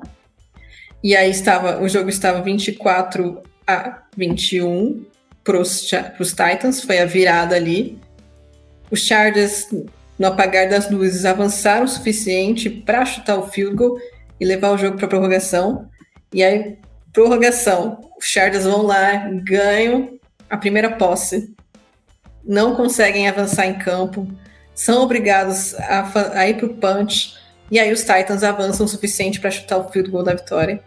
Então é realmente. É, lógico que tem um mérito defensivo sim do, dos Titans. O, o, o Vrabel é um treinador excelente, mas os Chargers precisam fazer valer a, as, superioridade técnica, principalmente do ataque, né? O nome, o ataque dos Chargers é bem mais forte do que o ataque dos Titans no, no, no papel. E apesar que sofreu um pouco é, agora com a, com a ausência do Austin Eckler, é uma ausência importante, né? Mas é, ainda tinha o Keenan Allen, ainda tinha Mike Williams, tinha algumas armas aí para poder ganhar esse jogo com, com mais com tranquilidade, né? O que acabou não acontecendo. Agora, quem ganhou com tranquilidade foi o Buffalo Bills. Enfrentou o Las Vegas Raiders depois de ter perdido aquele jogo para os Jets e ter ficado uma impressão ruim. Agora conseguiu ganhar bem do Las Vegas Raiders, 38 a 10, enquanto os Raiders vinham de vitória contra o Denver Broncos. E agora talvez tenham enfrentado um adversário é, mais inviável nesse momento, e a gente viu o que deve ser o Raiders nessa temporada. Então, Fernando, fala pra gente desse Bills e Raiders. É, uma coisa que eu já destaco aqui de cara é o jogo corrido dos Bills, que depois de tantos anos a gente viu um jogo em que os Bills conseguem é, estabelecer um jogo corrido forte, né? 183 jardas no total, só o James Cook 123. Então, quem sabe, né, seja uma boa notícia para quem espera que esse Bills tenha um pouco mais de versatilidade no ataque. Mas e aí, o que você achou da partida, Fernando? Pois é, né, Ricardo? A gente falava tanto, né, que esse ataque dos Bills pagava muito preço por ser um ataque unidimensional, né, que vivia único exclusivamente de bolas longas, de passe em profundidade, e quando o braço de Josh Allen não encaixava, o time normalmente sofria, né? Isso ficou bem evidente na derrota para o Cincinnati Bengals na última temporada. E eu acho que essa mudança, Ricardo, de mentalidade, a gente volta ali pro draft, né? Que foi aquela escolha do Delton Kincaid, né? Impressionante como, às vezes, uma escolha muda bastante a cara de um time, né? E foi uma das escolhas mais, mais inesperadas e mais inteligentes que a gente teve no draft deste ano, né? Que a gente comentou muito, né? Como que o Kincaid abria bastante o playbook do Buffalo Bills e a gente tá vendo isso. O time, é, o, o Kincaid chega para permitir que o Buffalo Bills tenha uma grande variedade de jogadas, né? Então, ele é basicamente aquela, daquela nova geração de wide, de wide ends que a gente brinca, né? Que é um híbrido entre um tight end e wide receiver. Então, e, e os Bills estão usando ele exatamente assim, né? Eles estão alinhando direto contra o personnel, usando o Dawson Knox como um tight end tradicional e o Delton Kincaid ali completando para fazer o que precisa, né? Seja para bloquear, seja para atuar como, como um slot receiver grande, seja para até mesmo de repente atuar como wide receiver de ofício ali, o que ele também faz. E isso complica muito a vida das defesas adversárias e o Las Vegas Raiders foi o primeiro a sentir, né? Não apareceu muito contra, contra os Jets, né? Porque como a Amanda destacou, o Josh Allen fez uma partidaça pelo New York Jets na última semana, mas hoje que o ataque dos Bills funcionou, acho que da forma que, é, que, a, que, o, que a coaching staff imagina, a gente acho que deu para ver um pouquinho mais do que esperar desse ataque. É um ataque que é praticamente impossível de ser parado, porque o tempo inteiro é, você não sabe para qual lado você vai, né? Se você tenta lotar o box, muito provavelmente o Josh Allen vai te castigar com um passe para o Stephon Diggs ou até mesmo para o Gabriel Davis. Uh, se você tenta de repente esvaziar o box, uh, você vai ser castigado agora por uma corrida do, do, James Cook com essa, com essa linha mais parruda com dois tight ends, né? Então os, os Bills têm mais facilidade para correr com a bola atualmente. Uh, se você de repente resolve cobrir os wide receivers, você provavelmente vai tomar uma corrida do Josh Allen, então o tempo inteiro você não sabe para onde você olha, né? Os Bills têm possibilidade de criar jogadas em qualquer de qualquer forma nesse ataque, né? Então, muito legal o quanto que a, a chegada do Dalton Kincaid escancarou esse playbook. E os Bills acho que adicionaram aquela dimensãozinha que faltava para a equipe, né? Então eu confesso que não estava muito confiante para os Bills neste ano, mas se o time começar a encaixar da forma que está prometendo, eu acho que esse time vai voltar a dar trabalho, porque não dá mais trabalho do que deu nos anos anteriores, né? Quem sabe agora os Bills superam aquela barreirazinha ali que estava aparecendo nos playoffs, né? Mas sobre o jogo em si, né? Come, começou interessante, né? Com o, os Raiders anotando uh, um touchdown logo de cara, né? um touchdown maravilhoso ali do, do Devante Adams, que ele, mostrando todo o, o, trabalho de pés espetacular que ele tem, né? Que ele tira completamente a defesa dos Bills com um único movimento, e aí ele segue livre ali para anotar, anotar o touchdown. Uh, só que aí depois o jogo dos Raiders, dos Raiders desanda por completo, né? Uh, depois eles até conseguem forçar um train out na primeira campanha, mas aí o Jimmy Garoppolo começa a ter um dia de Jimmy Garoppolo, né? O Fábio não tá aqui, né, com uma pena, mas é, a gente sabe que o Fábio é um admirador de carteirinha do Jimmy Garoppolo, deve, deve, ele está muito feliz com o Garoppolo lá nos Raiders, né? A gente viu uma amostra do porquê ali. Né? O Jimmy Garoppolo teve não, é, é, o Fábio, acho que desde os tempos de um amor, né? WP, é, um, é um admirador incomparável do Jimmy Garoppolo, né? O Jimmy Garoppolo retribuiu a altura ali, né? Como a interceptação de Jimmy Garoppolo, né? Ele é pressionado ali pelo, pelo, por uma blitz dos Bills. E aí o Jimmy Garoppolo é aquele, tipo aquele zagueiro de futebol que ele, quando o cara tá pressionado, ele chuta a bola pro lado quando ele está apontando. O Jimmy Garoppolo tem esses momentos, né? Ele tenta se livrar da bola de qualquer jeito ali. Ele acaba sendo interceptado pelo, uh, pelo Bernard e coloca os Bills em posição, uma ótima posição de campo ali já no, já na, no território do Las Vegas Raiders. E o, o, os, Bills, os Bills, obviamente, não desperdiçam essa oportunidade, né? Uh, eles precisam converter uma quarta descida, que aliás foi um dos, um dos, grandes pontos dos Bills nessa partida, né? Conversões de terceiras e quartas descidas, os Bills foram muito bem nesse jogo. E aí o Josh Allen converte uma quarta descida no sneak e logo em seguida faz o handoff ali pro Latavius Murray fazer a lei do ex valer contra o time que o draftou, né? O veteraníssimo Latavius Murray voltando e seguindo aí na NFL para bater no ex-time, né? Então, coisas que acontecem com os Raiders tomaram um touchdown de um running back de 33 anos que foi selecionado pelo time há 10, há uma década, né? O Latavius Murray que durante um bom tempo ali comandou esse backfield do, do então Oakland Raiders, né? Mas aí os Bills empatam o jogo e logo em seguida eles viram, né, com Uh, o Josh Allen conectando ali com o Delson Knox no fundo da endzone, né? Então, de novo, os Tyrants aparecendo muito bem ali pro, pros Bills, né? Ricardo, eu acho que terceira e quarta descida, né? Voltando àquele ponto anterior, foram grande, uh, um dos grandes destaques dos Bills uh, nessa partida, né? Então, os Bills terminaram de 3 de 4 em quartas descidas E, dessas, e todas as três resultaram direta ou indiretamente em um touchdown, né? Então teve essa, essa, é, essa quarta descida no primeiro touchdown. Logo em seguida eles arriscam uma outra quarta descida na linha de uma jarda, mas dessa vez ali o Delson Knox não consegue trazer o passe do Josh Allen para dentro e acaba uh, ficando, uh, acaba sofrendo turnover on downs ali na linha de uma jarda. E logo, mas logo em seguida o, os Bills se recuperam, se redimem disso aí e uh, o Josh Allen consegue converter uma quarta descida para anotar um touchdown com o Gabriel Davis, né? Na mesma campanha ele já tinha convertido uma quarta descida anteriormente, nessa né? é a primeira campanha do segundo tempo.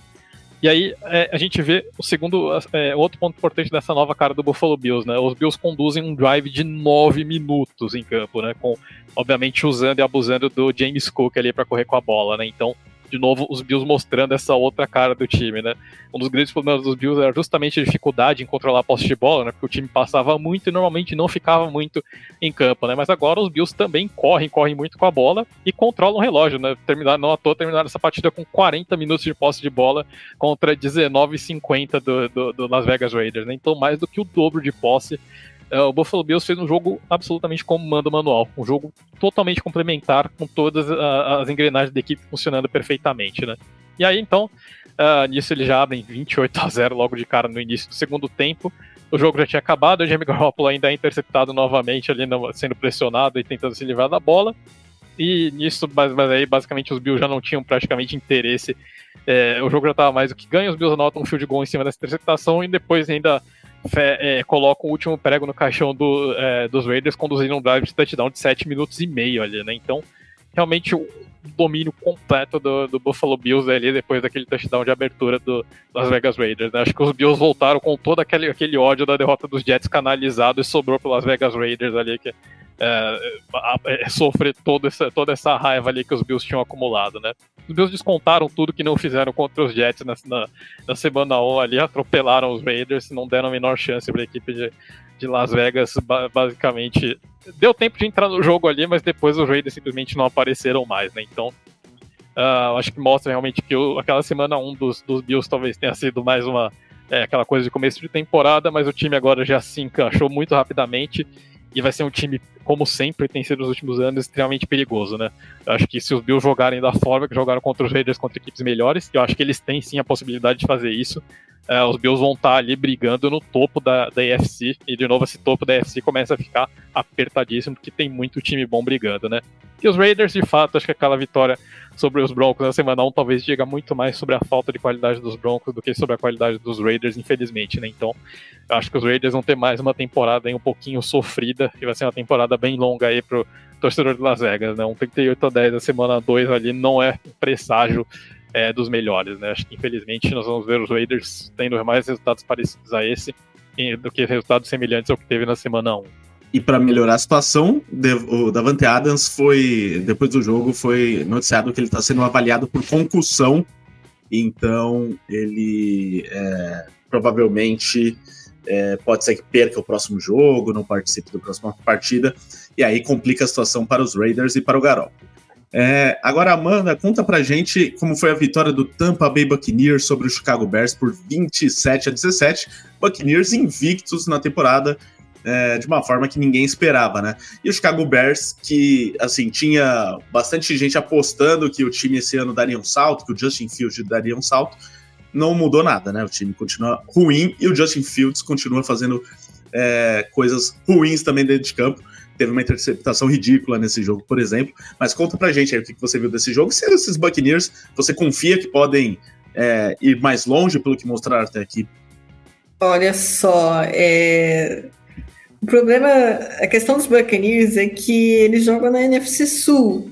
Então, cara, você sabe muito bem que a NFC Sul ela ainda está meio nivelada por baixo. Vamos ver se, se com esse ataque dos Falcons mais forte, com o Bijan Robson, se com o Derek Carr no Saints, ou até mesmo com o Baker Mayfield lá em Tampa, dá uma, dá uma subida de nível, né?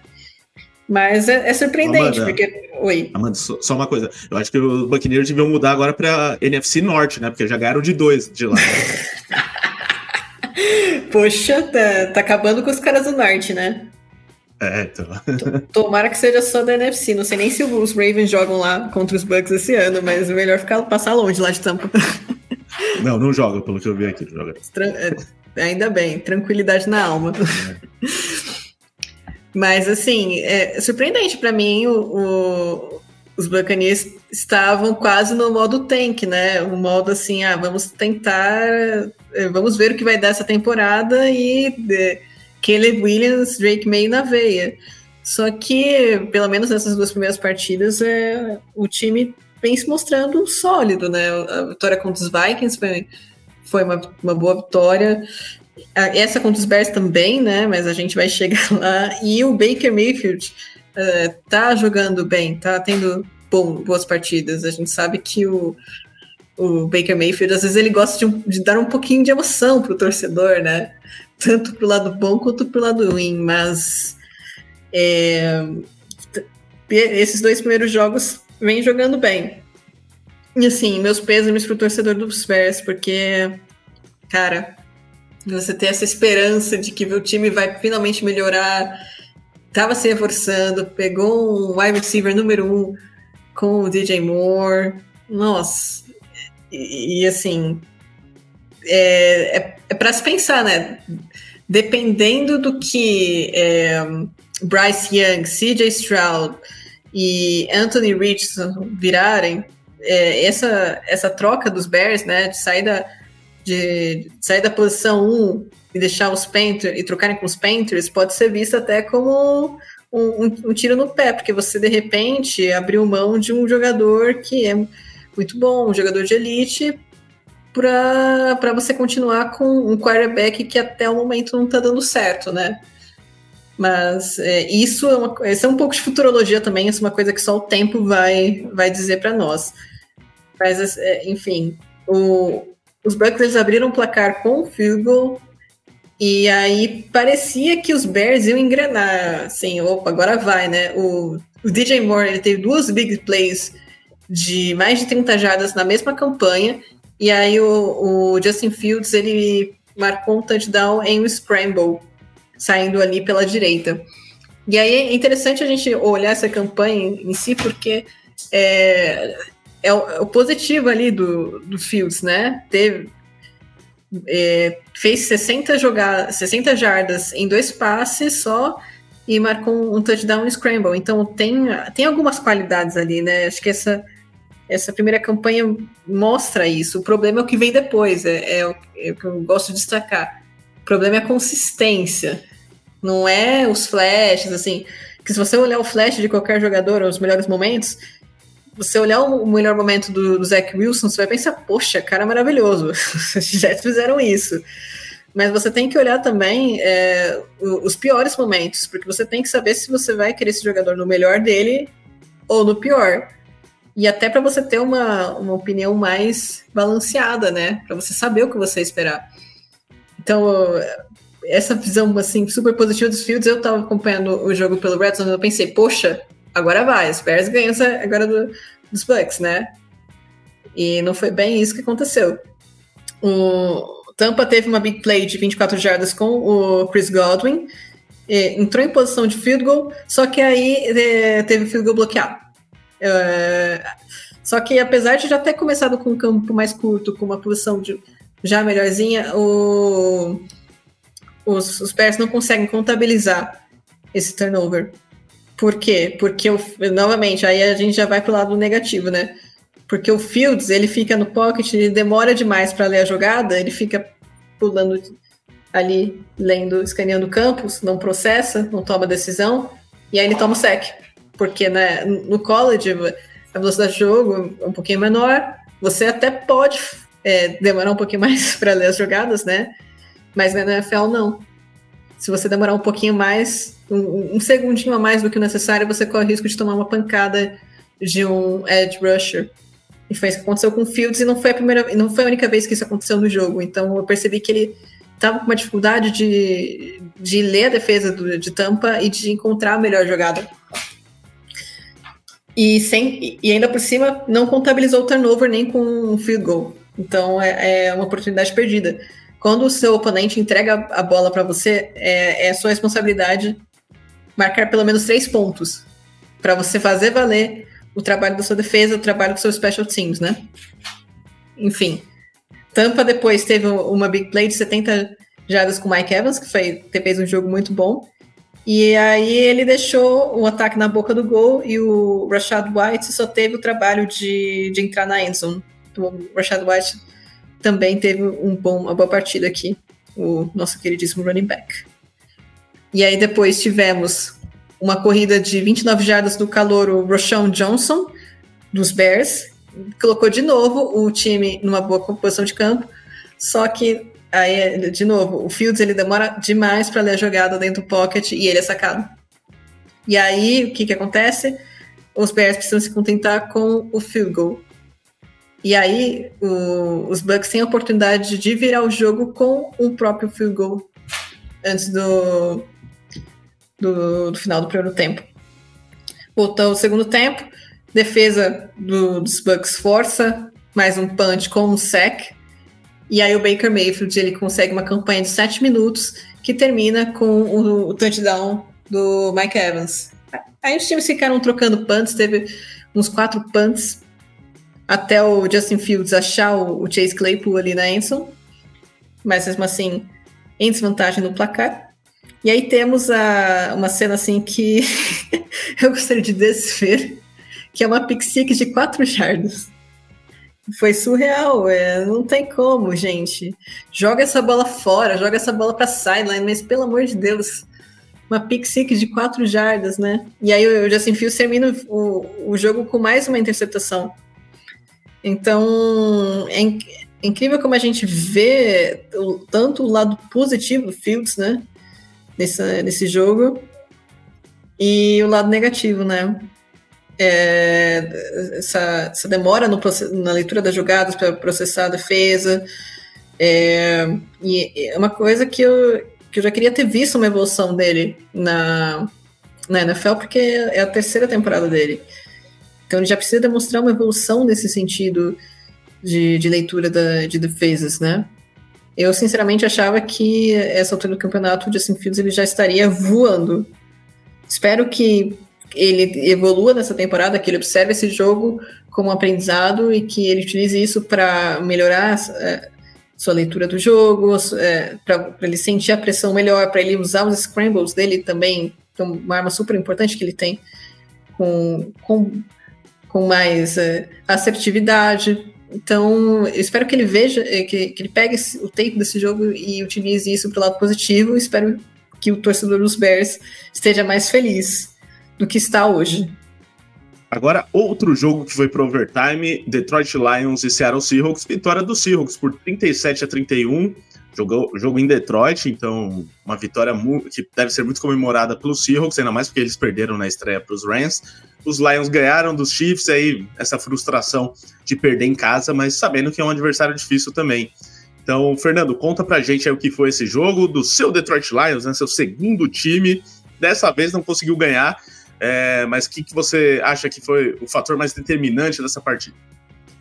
A mérito do Seahawks, Ricardo, com certeza um belíssimo jogo do Seattle Seahawks né, contra os Lions, né? Como você destacou, importantíssimo ganhar fora de casa, né? E esse jogo ali que no ano passado definiu a vaga dos playoffs, ironicamente, né? Foi um jogo da semana 4 aí que ninguém botava muita fé, um 48-45 uh, para os Seahawks lá em Seattle, e no fim das contas foi o jogo que definiu os playoffs, né? Então, o jogo entre dois concorrentes diretos ali por uma vaga na pós-temporada. Uh, e começou bem pro, é, pro Seahawks que abriram o placar logo no, no um touchdown ali no, no, primeiro drive, né? E foi, foi bem a tônica do jogo, né? Foi um jogo lá e cá, uma hora os Seahawks estavam marcando, outra hora os Lions estavam marcando. Os Lions chegaram, terminaram o primeiro tempo em vantagem, chegaram, uh, abriram o segundo tempo também em vantagem ali. Mas é, é, é, um momento, em dois momentos ali, os Lions acabam, uh, acabam devolvendo a bola para os Seahawks e os Seahawks aproveitam e marcam dois touchdowns de sequência ali para conseguir a virada, né? Chegam a abrir duas posses, os Lions forçam o overtime uh, e, e, aí os Seahawks acabam ganhando no overtime, né? Mas sobre o jogo em si, uh, eu acho que a gente tem que destacar principalmente o plano ofensivo do Seattle Seahawks, né? E, Ricardo, legal a gente ver, né, de novo, como, esse, como os times estão voltando a adotar o 12 personnel, né? A gente o teu personal fez um sucesso ali com aquele Philadelphia Eagles 2017, né? Que o, o, Doug Peterson e o Frank Reich usavam bastante o Brent Salek e o Zach Ertz, ocasionalmente com o Trey Burton entrando no lugar do Zach Ertz. Mas depois a gente eu não vi muito esse set de dois Tyrants aparecerem, né? Mas no ano passado, o Kansas City Chiefs começou a experimentar um pouquinho com isso ali, a, sua, a seu modo, né? Obviamente, Chiefs não correm muito com a bola, mas usavam esse set de dois Tyrants para abrir espaço para Jarek McKinnon como recebedor. E a gente está vendo alguns times ali já adotando, né? O Buffalo Bills e o Seattle Seahawks foi outro time que adotou bastante esse set de dois Tyrants e isso acabou com o plano defensivo do, Buffalo, do Detroit Lions nessa partida, né? Então, os, os Seahawks usavam bastante o Kobe Parkinson como aquele Tyrant tradicional, aquele Tyrant grandalhão ali que normalmente vai jogar como completando a linha ofensiva, ocasionalmente recebendo a bola, e com o Will Disley e o Noah Fent atuando ali como aqueles recebedores grandalhões ali para criarem mismatches, né? deu certo o plano de jogo, né? Obviamente, os Seahawks são um time que corre muito com a bola, mas nem foi tanto o caso nessa partida, né? Foram só 25 corridas e 41 passes.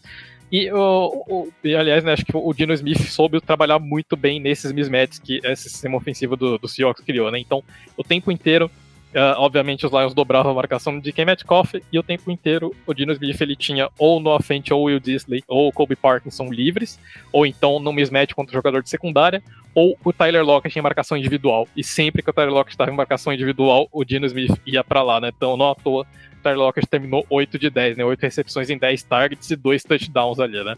Mas foi.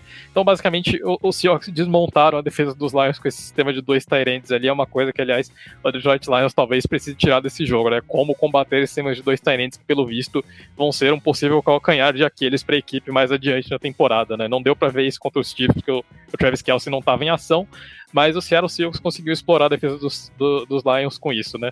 A defesa dos Lions ano passado sofria contra o jogo terrestre, nessa partida limitou o jogo terrestre dos Seahawks a apenas 82 jardas, mas não teve resposta esse jogo aéreo ali com vários alvos, né? Então acho que uh, os Lions vão ter que aprender a lidar um pouquinho melhor com isso, né?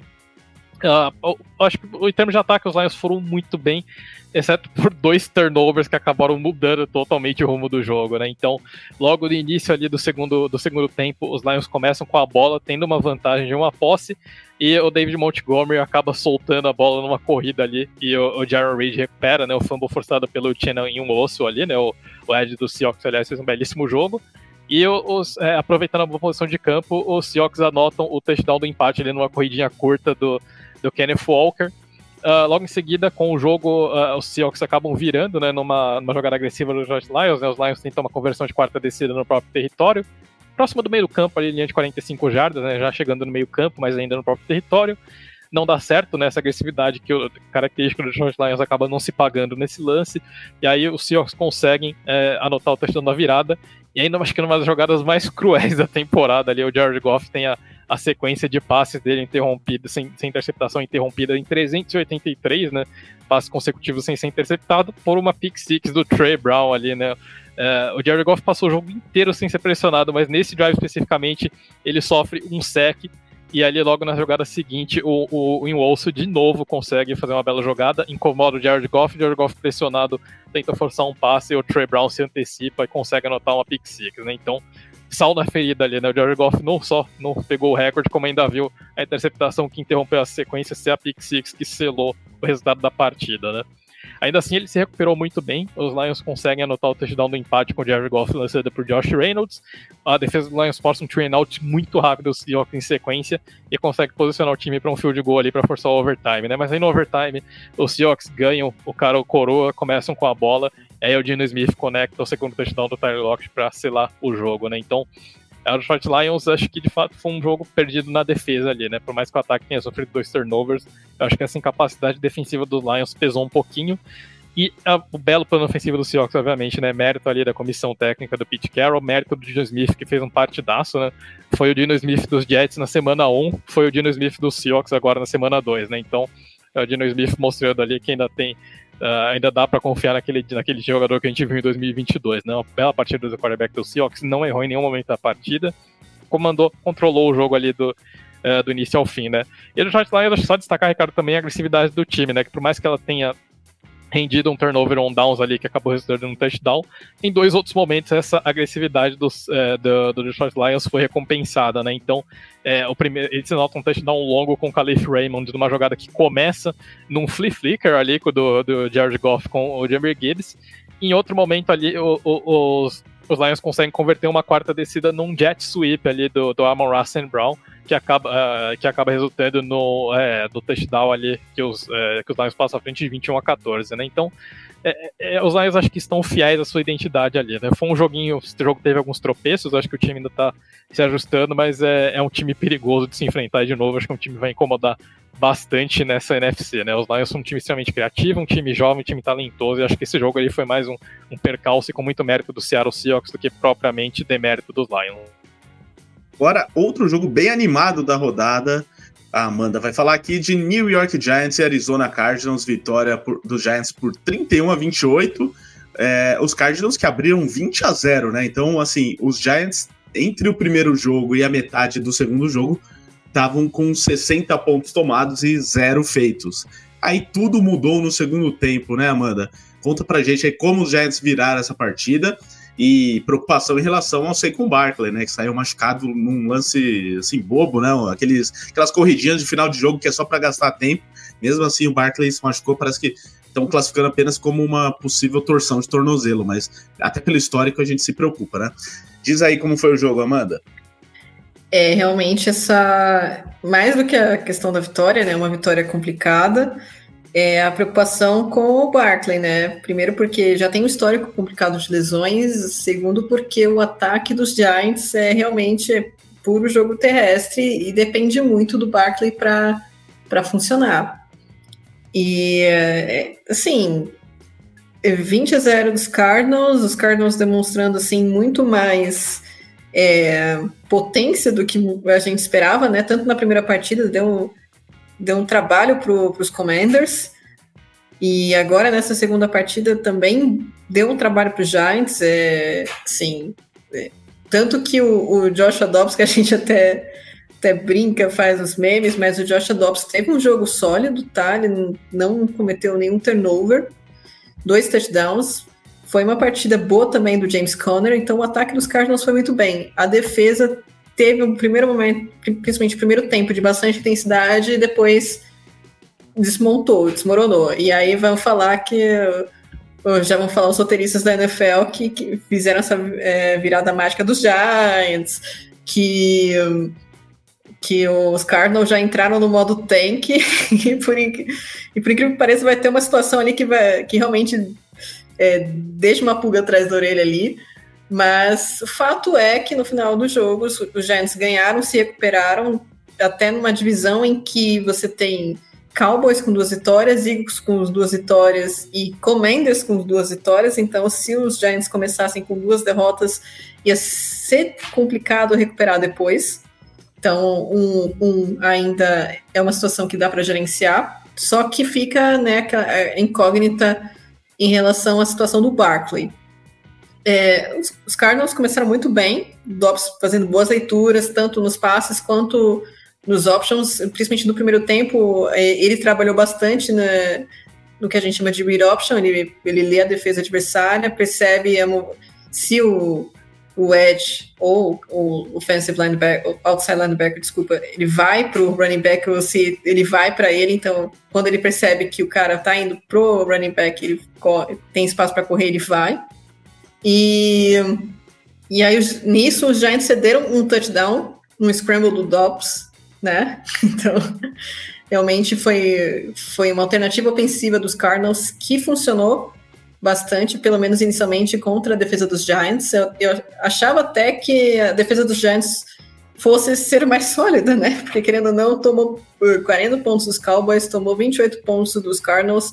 É uma defesa do Wink Martindale que é, foi coordenador, coordenador defensivo dos Ravens. É, eu acho assim que ele cedia realmente muitos pontos às vezes, mas ele tinha também uma agressividade, uma, era uma defesa que, que era sólida. Mas agora com no comando dos Giants eu, eu ainda tô, tô com o um pé atrás, porque tá deixando muitos pontos para os adversários e em, em, algumas situações isso não é nada bom, né? Mas enfim, depois desse touchdown dos Dobbs, de, do, do, do Dobbs, os Giants eles não conseguiram produzir ofensivamente e ainda assim, quando parecia que o, que o negócio ia andar, o Daniel Jones lançou um passe, foi desviado e os Cardinals tiveram uma interceptação que eles converteram em um field goal. Principalmente no primeiro tempo, o, o Daniel Jones ele lidou com muitos problemas de drops de recebedores, né? Então, inclusive a interceptação que uma, que ele teve foi nessa questão no sentido de o passe passou pela mão do recebedor e sobrou para o defensor, que eu acho essa uma métrica muito injusta a gente colocar no quarterback, né? É, se tivesse como colocar essa, essa culpa, né, no recebedor, porque se a bola tá na mão do recebedor e ele não agarra, a culpa é do recebedor. Mas infelizmente isso acaba é, impactando a stat line do, do quarterback como interceptação. E a, a, a, linha ofensiva dos Giants também não tá funcionando nada bem. É, teve um, um, lance que eles cederam um sec e o, os Cardinals mandaram três jogadores para pressão. Então, é, pra você imaginar, são cinco jogadores da linha ofensiva dos, dos, dos Giants, pelo menos, e três jogadores dos Cardinals, e esses três jogadores ganharam do, dessa linha ofensiva de cinco pessoas e derrubaram o Daniel Jones. E lembrando que é, essa linha defensiva dos Cardinals já foi bem melhor do que é atualmente. Está me surpreendendo até em termos de pressão, em termos de agressividade, mas já foi bem melhor e não tem nenhum nome assim, nossa, que brilhe, que seja uma super estrela ali do, da linha defensiva. Já tiveram Chandler Jones, por exemplo, que, que jogou bem enquanto estava, né? Nos Cardinals, nos Raiders não foi tão bem assim, mas uh, atualmente essa linha do, defensiva do, de Arizona está bem desfalcada. E sofreram o time do, do Giants sofreu bastante, né? Nessa questão de no primeiro tempo, é, tomaram 20 pontos sem nenhum tipo de reação é, tomaram um touchdown em jogo corrido também do James Conner, tomaram um touchdown do Marquis Brown, o saudoso Hollywood Brown, e na volta para o segundo tempo acordaram. Ou então a defesa do, dos Cardinals realmente relaxou e, e depois não conseguiu voltar para o jogo. Sempre tem essa questão, né? Quando você tem alguma vantagem, às vezes a defesa relaxa e quando percebe, não consegue frear a reação do time adversário. E ainda assim, o, até, esqueci de comentar no, no touchdown do, do Marquis Brown, teve uma conversão de dois pontos também do, do Joshua Dobbs. Então, por isso que eu falo, essa derrota dos Cardinals é muito mais na conta da defesa do que no ataque, porque o Joshua Dobbs, ele jogou bem, ele fez um jogo consistente, um jogo sólido, não teve turnover, só que a defesa depois não, não conseguiu segurar a pancada. E a defesa dos Giants, por outro lado, se ajustou, né? Porque no, no primeiro tempo, a defesa dos Giants é, era uma situação estranha que eu, eu vi isso também acontecer no, no, com a defesa dos Ravens sob o comando do, do Wink Martindale. Que em vez do, dos jogadores eles taclearem para derrubar o adversário, eles ficavam meio que tentando forçar o fumble, forçar o turnover para ser uma defesa agressiva. Só que às vezes a melhor alternativa é você simplesmente derrubar o cara. E isso foi que o, parece que o, a defesa dos Giants teve dificuldade de entender, pelo menos nessa primeira etapa, depois teve um ajuste e ficou mais agressiva, né? Tanto que o tanto que a Arizona só marcou oito pontos na, na segunda etapa.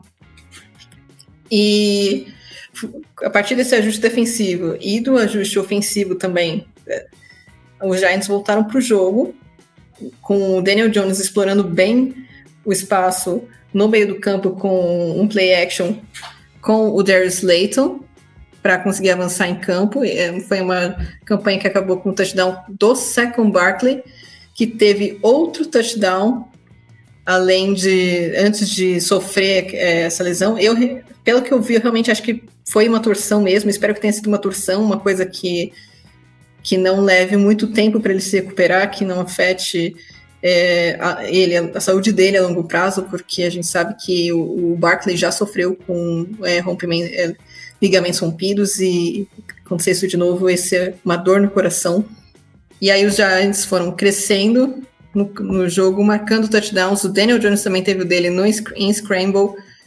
A Isaiah Hodgins conseguiu um touchdown agora que ele está no banco do meu fantasy Saquon Barkley também teve, até esqueci de, citar, né? Foi um touchdown aéreo e um, um touchdown terrestre do, do Saquon Barkley foi bastante efetiva nessas duas fases do jogo. E aí teve uma jogada estranha que o, inclusive com o, o Saquon Barkley, ele recebe, ele vai fazer a recepção no screen, só que ele, a, ele deixa a bola bater no chão e depois ele faz a recepção. Isso não é válido, porque você não pode usar o chão como apoio para você fazer uma recepção. Isso era um, um passo incompleto claríssimo. Só que a, a comissão técnica dos Cardinals não, não, jogou a panela de desafio por algum motivo. Tinha, é, tinha tempo para pedir, né? É, não entendi a decisão da comissão técnica dos Cardinals. Fica aí para a teoria da conspiração do tanking, que já estão no projeto Caleb Williams mas é, foi algo que, que não foi nem difícil de, de ver no lance, né? Que, é, que, ele, que foi um passe incompleto, né? Final, né? O, com o jogo empatado, o, o, o Barkley, coitado, se machucou. O, os Giants conseguiram avançar em campo o suficiente para conseguir o field goal, e aí o, os Cardinals tiveram, acho que, menos de 10 segundos, menos, na verdade, menos de 15 segundos para fazer, para tentar uma reação, um empate para a prorrogação. Só que aí realmente é, é, que a gente vê que o, o, o Joshua Dobbs ele pode ser um jogador inteligente, ele é, é sólido, mas falta braço, né? É aquela questão. Não se pode ter tudo, não se pode ter todas as caixinhas, né? E ele. A tentativa de Hail Mary dele foi bem feia, o Mary, né? Não, não conseguiu colocar muita distância. E aí, vitória dos Giants sacramentadas. É, é uma vitória que igualou a maior virada da franquia, de, que era de 21 pontos. E de novo para os Cardinals, né? Então, é, acho que já estava escrito nas estrelas. Agora, para o torcedor dos Giants é acalmar um pouco, né? Torcer para o time ter uma semana 3 mais tranquila, que o Seco Barkley só tenha tido um susto e, e que esteja bem e que não seja nada de grave. Agora sim, o time de verdade do Fernando.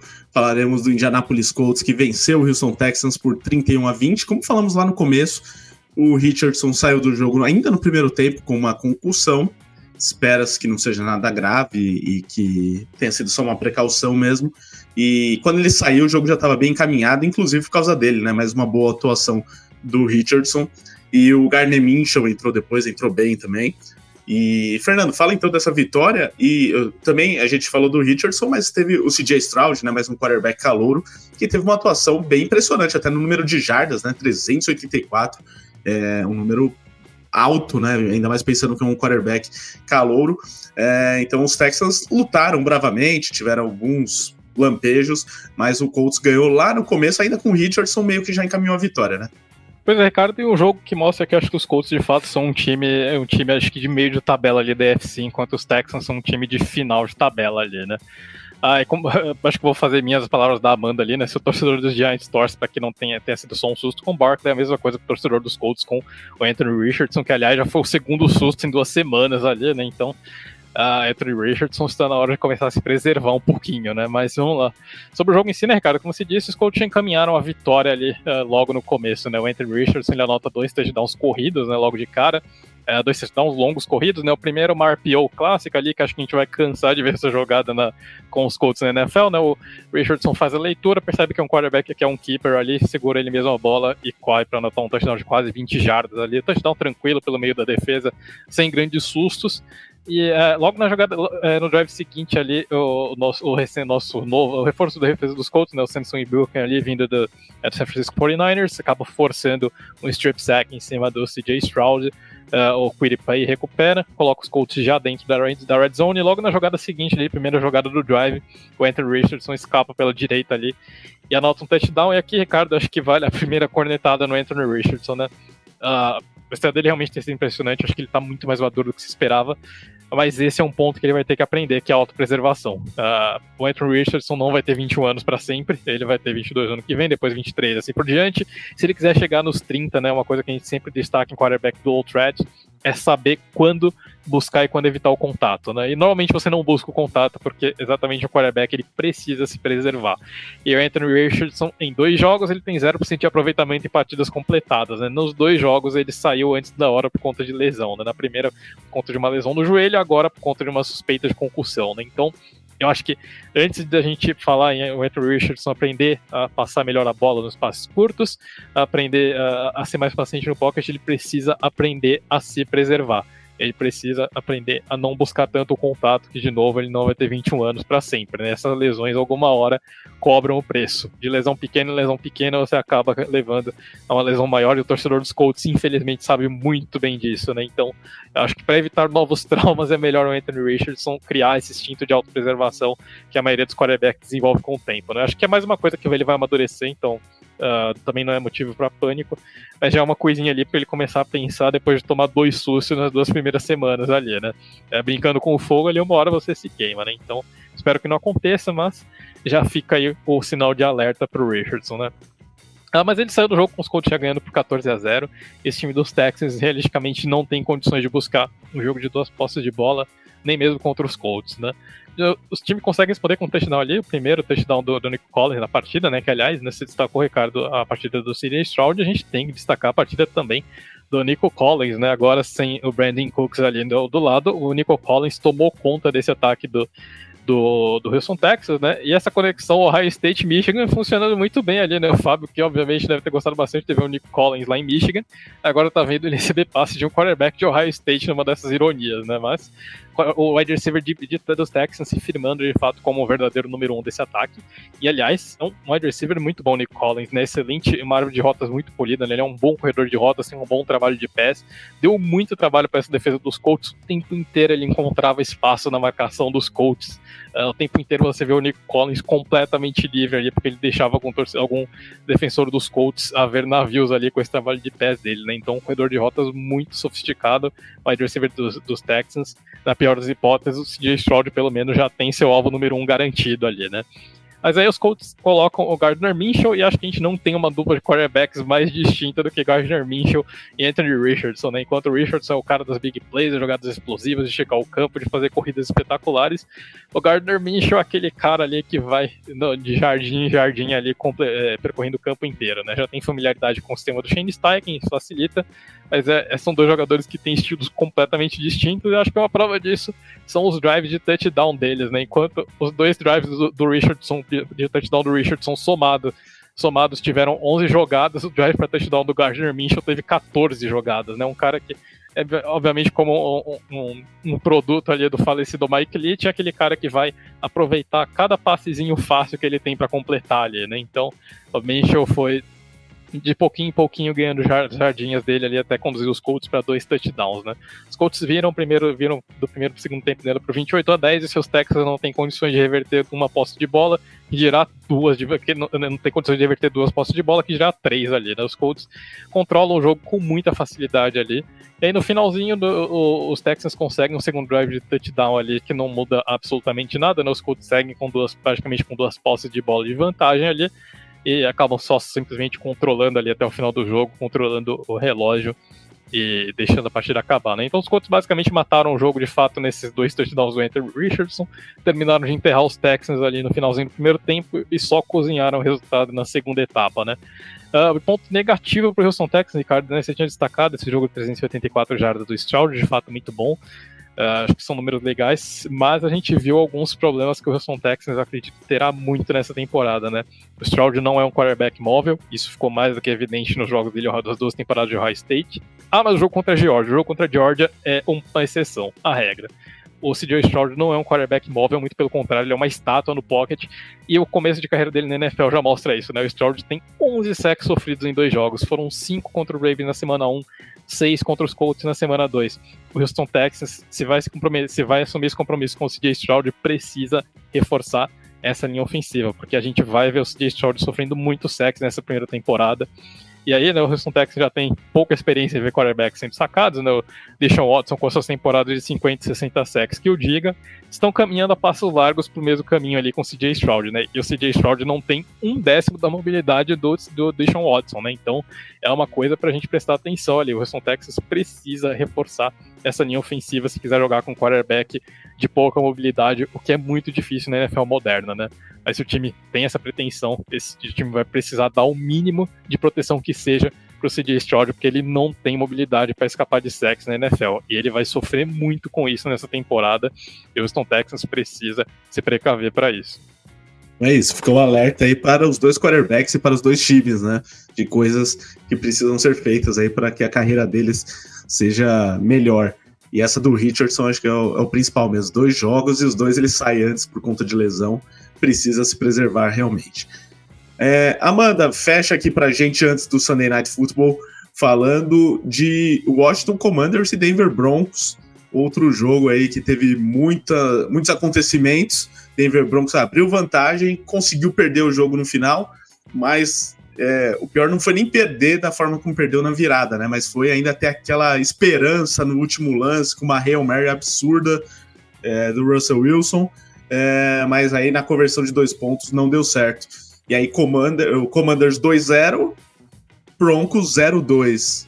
É, conta então o que foi o jogo e o que essas campanhas das equipes nos dizem, Amanda nos dizem também um pouco do, do momento, né? Delas. Os comenters estão num modo assim: aconteça o que acontecer, deixa a vida me levar. Porque se der certo, com o Sam Howell, deu. E por enquanto, tá dando certo. É, tem uh, alguns aspectos para serem trabalhados, eu até vou, vou citar aqui na, na análise do jogo, mas é, mas não deixa de ser um. Ele teve duas, duas performances sólidas, tanto contra os Cardinals, tanto contra os Broncos agora. E contra os Broncos é legal a gente destacar que eles têm uma defesa muito sólida. A defesa de Denver é muito boa. Então, Sam Howard é, pode talvez ter um pouquinho de borogodó ali, pode Vai ser aquele quarterback de elite, explosivo, maravilhoso? Não sabemos, mas por enquanto o negócio está caminhando, né? Não sei se a longo prazo isso será ruim ou bom para os Commanders, né? Porque parecem que os Commanders é aquele time, aquele time que é, não é bom o suficiente para pegar playoffs e uma, é, fazer campanhas assim de disputar título da conferência e tal mais recentemente mas também não parece um time que, que tem uma defesa, um ataque que sejam é, problemáticos o bastante para pegar uma escolha de top 10 todo ano, né? Para fazer essa renovação de quarterbacks e talvez pegar um, um, que, que muitos analistas projetam serem quarterbacks de elite. Se eles tiverem conseguido esse esse quarterback de elite no Sam Howell na quinta rodada vai ser um, um baita de um steal, né? Assim como o Brock Purdy na sétima rodada. Então acho que pode ser um. um pode ser uma. É, futurologias interessantes, né? Mas bora lá pro jogo. O Sam Howell ele começou bem, né? Mesmo pressionado, ele acertou um, um belo passo pro, pro Jahan Dodson só que aí ele, ele demonstrou uma. Depois ele demonstrou uma falta de consciência no pocket, porque isso eu vi bastante nesse jogo, nem tanto contra os Commanders, mas nesse jogo do, contra os Broncos eu vi. Achei que ele teve um bom desempenho, foi um jogo ok, mas é, ele parece que vai ler as jogadas e ele trava. Só que ele literalmente ele para no pocket, não é nem que ele fica sambando de um lado para o outro, para frente para trás, ele parou ali, estátua, geladeira e nisso ele tomou o sec, né? E com isso, os Commanders precisaram ir para o field goal, só que o nosso queridíssimo Joe Sly errou o field goal. Então, os Commanders poderiam ter vencido essa partida com uma margem mais tranquila, né? Com mais paz no coração, mas o, o Joe Sly ele não permitiu, porque ele errou dois field goals. Depois, o, os Broncos conseguiram um TD no jogo terrestre com o McLaughlin, em uma bela jogada com bons bloqueios pela esquerda. Foi realmente um, uma bela jogada desenhada pelo, pela, pela comissão técnica dos Broncos. Aí na campanha seguinte, o, linebacker Nick Bonito jogou bonito, né? Fez é, duas boas pressões para cima do Howell, teve um sec e na sequência o, o Jose Jewell def, defendeu um passe e os Broncos acabaram é, conseguindo que os Commanders chutassem outro field goal. Só que dessa vez o Sly acertou. E aí é, o Wilson, né? Acho que o nosso queridíssimo Russell Wilson, ele teve um, um, jogo muito de extremos, né? Tem, principalmente no primeiro tempo, ele estava lembrando um pouco aquele Russell Wilson do Seattle Seahawks. Aquele que você olhava e, putz, você olhava quatro primeiros jogos da temporada, putz, esse cara é o MVP. É, e depois, na, na, segunda, na segunda parte do jogo, ele voltou pro, pro padrão Russell Wilson dos Broncos. Mas enfim, ainda na primeira parte do jogo, o Russell Wilson ele queimou a blitz do, dos Commanders e lançou um belo passo para o touchdown do Marvin Mims, que começou recebendo muito bem ali, aparecendo muito bem, tanto no, no ataque quanto no special teams, porque ele também é retornador, mas depois ele sumiu, assim como boa parte do ataque dos Broncos.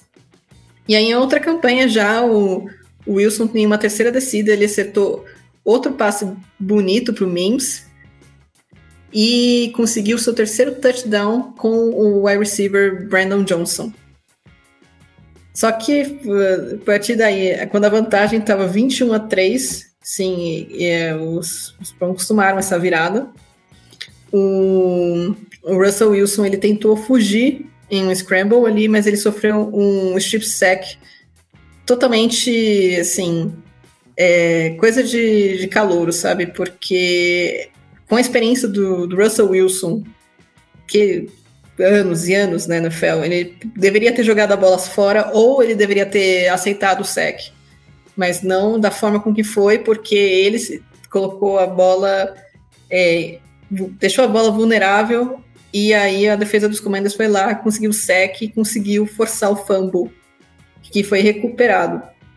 Só que aí, de novo, a gente, é, apesar disso, apesar do turnover, a gente de novo vê o Sam Howard parando no pocket.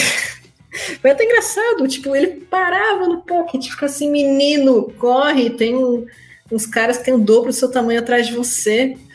É, é incrível, acho que uma, essa questão da movimentação no pocket, essa percepção da pressão, de que o, os commanders vão precisar trabalhar muito isso com o Sam Howell, porque ele, ele tem bons atributos, mas se ele não souber é, essa, melhorar essa questão da movimentação e da percepção, ele também não vai é, conseguir evoluir muito bem na NFL. Acho que é um, é um pouco de do que eu vi no Justin Fields, né? De, de realmente travar e não ter uma dificuldade no processamento das jogadas. Com o Sam Howell é a mesma coisa. Ele parou, travou geral, não conseguia fazer o processamento das jogadas. A diferença é que o, o Sam Howell ele ainda conseguiu fazer um jogo sólido o Justin Fields ele teve alguns bons momentos, mas depois ele também desmoronou no, no jogo.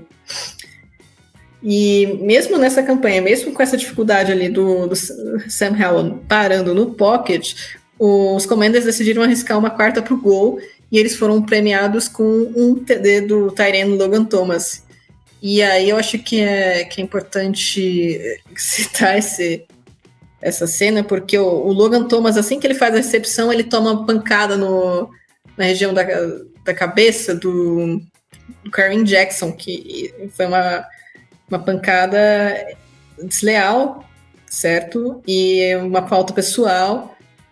E apesar de ter tomado essa pancada, de ter demorado um pouquinho para se levantar, e, o, Logan Thomas conseguiu segurar a bola, não soltou, né? Mas é, o Karen Jackson ele já tomou esse mesmo tipo de. já fez essa falta no jogo anterior contra o, o Jacoby Myers, quando os Broncos enfrentaram os Raiders. E o Jacoby Myers teve que sair de jogo por causa de uma concussão e não jogou na semana 2. Então é assim.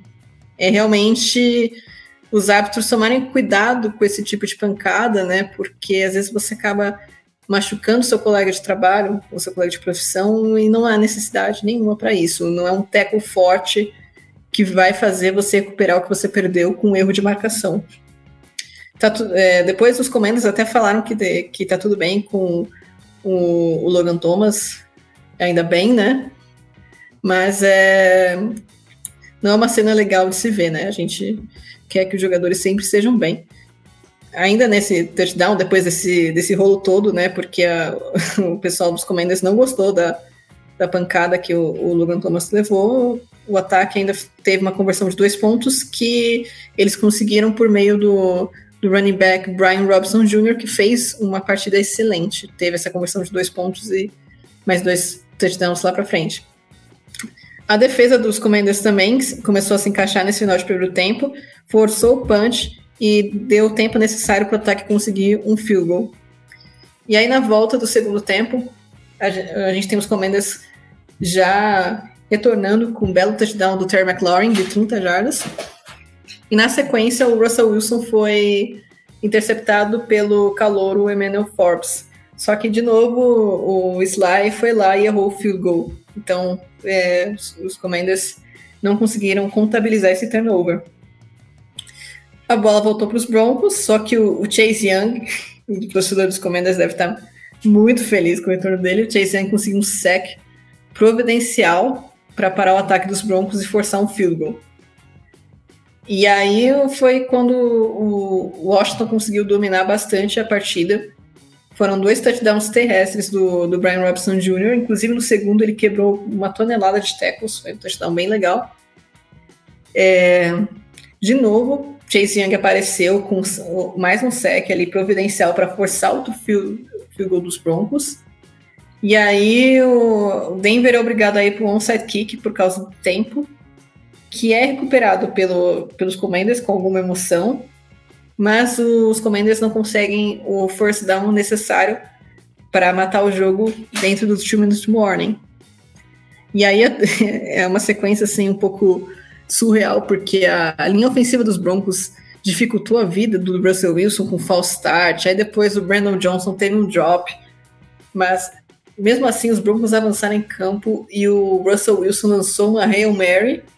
E, e aí a bola pipocou e sobrou pro Brandon Johnson marcar um touchdown de 50 jardas. Que é assim, surreal. E aí quando você acha que realmente agora os Broncos vão ganhar, pelo menos empatar, para levar esse jogo para prorrogação e ganhar na conversão de dois pontos que eles precisavam para igualar o placar, o cornerback Benjamin Sandus faz uma jogada maravilhosa que até é, tem uma controvérsia aí se foi falta, se não foi, mas foi um desvio ali providencial para garantir a vitória do, dos Commanders, que poderia sim ter sido mais tranquila se não fossem os dois erros de field goal do, do Sly.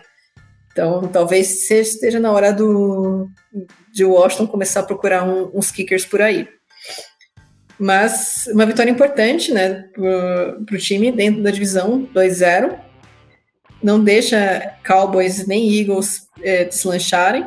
Então, pode ser um time interessante esse, esse time do, dos Commanders.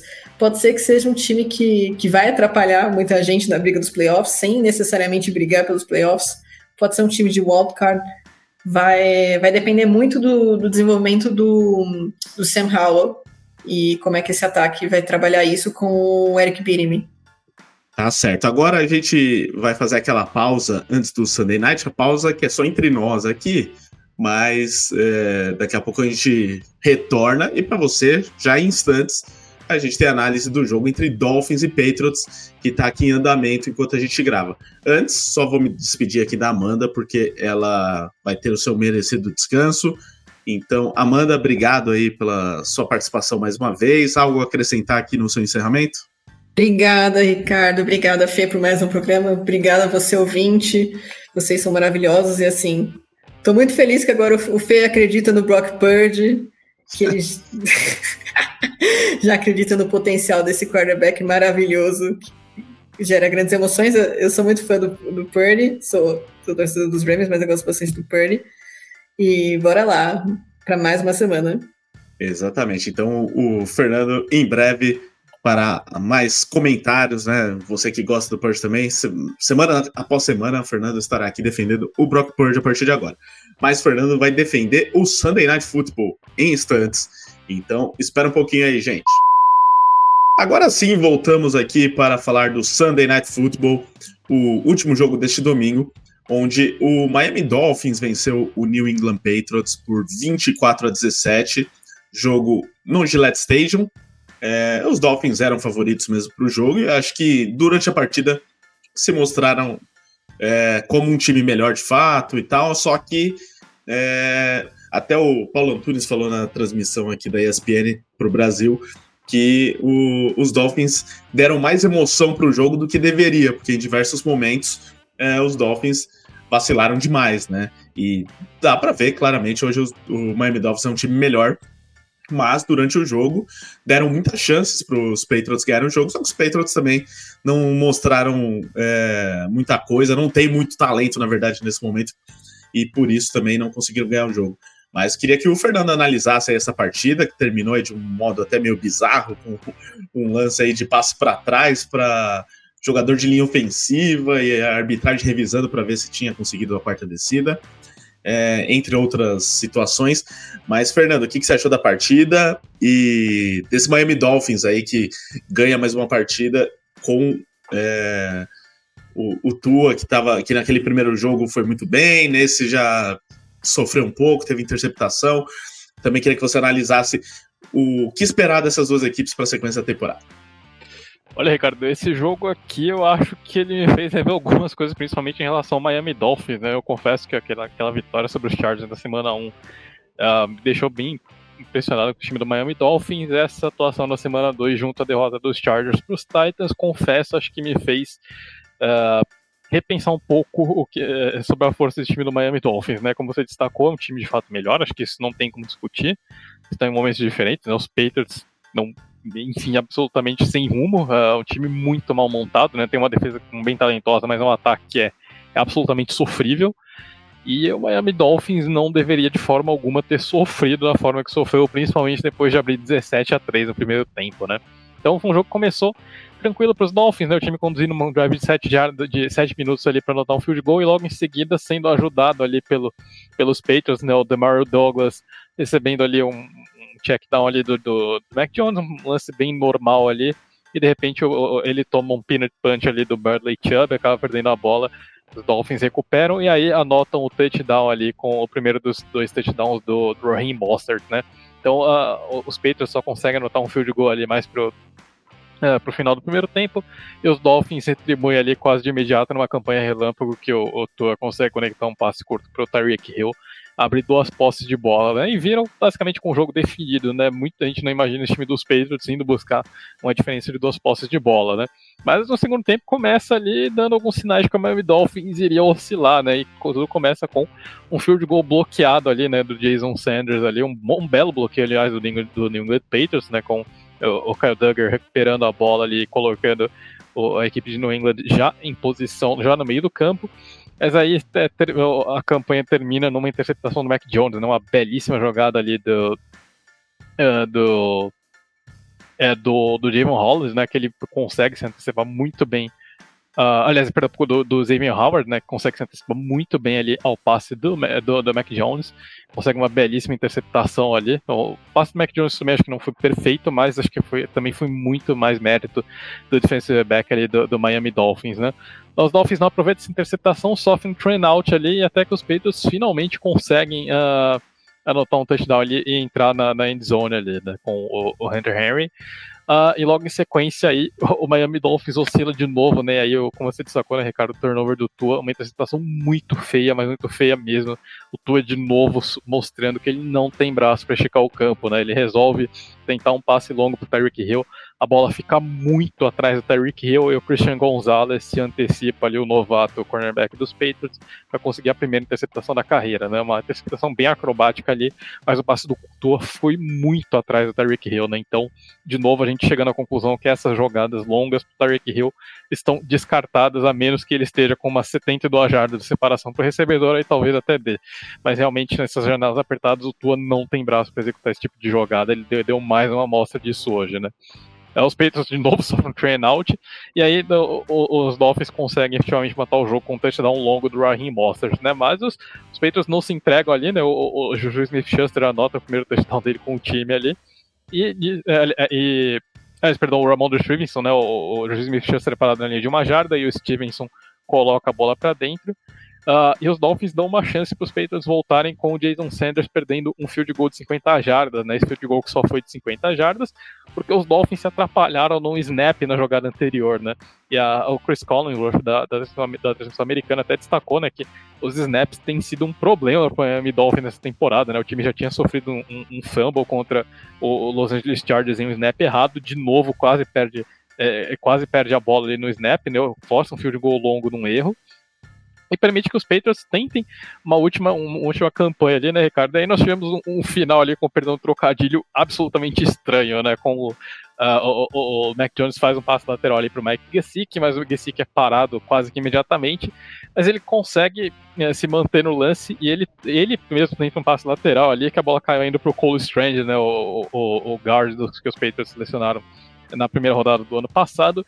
E o Cole Strange tenta muito ali, mas acaba ficando a uma jardinha ali, muito pouco realmente, de, de não conseguir essa conversão que ia, ia manter os Patriots vivos no jogo e vivos no jogo, e com isso a partida acaba ali nesse turnover on downs estranho ali do, do New England Patriots. Os Patriots acho que estão com trauma de passes laterais ali, depois daquele touchdown que o time levou do Las Vegas Raiders, e agora mais um passe lateral ali que não acaba dando muito certo, né? Final de jogo esquisito, realmente é um jogo que os Dolphins deviam ter matado com muita mais facilidade, mas permitiram que os Patriots voltassem, né? E os Patriots não estão no nível do Miami Dolphins, né? Então, é saber se isso daqui foi só uma oscilação do Miami Dolphins, ou se de repente esse Miami Dolphins aqui que nós vimos hoje é mais próximo da realidade ali, né? Aquela vitória da semana 1 passa a ser de novo bem menos impressionante depois a gente ver os Chargers perderem pro Tennessee Titans, né? Então acho que é uma vitória que deixa algumas dúvidas sobre Miami Dolphins e confirma, Ricardo, que o New England Patriots, apesar de ter uma defesa muito forte, falta material humano ao redor do Mac Jones, né? E por mais que o Mac Jones esteja com as dificuldades dele, é, eu acho que falta os Patriots darem uma ajuda pro quarterback, né? De novo, o Mac Jones não é aquele cara que vai ser a estrela do time, ele precisa de gente ao redor dele e os Patriots simplesmente não ajudam, né? Uh, ele deve olhar para outro lado e ver que os Dolphins investiram pesado para trazer o Tyreek Hill, foram buscar o Jalen Waddle, que era um dos alvos favoritos do próprio Mac Jones lá em Alabama, e aí ele olha para o lado dele e as reforços que os Patriots trazem são Devante Parker, Hunter Henry, Mike Gesicki e Juju Smith-Schuster ali, né? Deve dar uma uma dorzinha no coração do Mac Jones ali.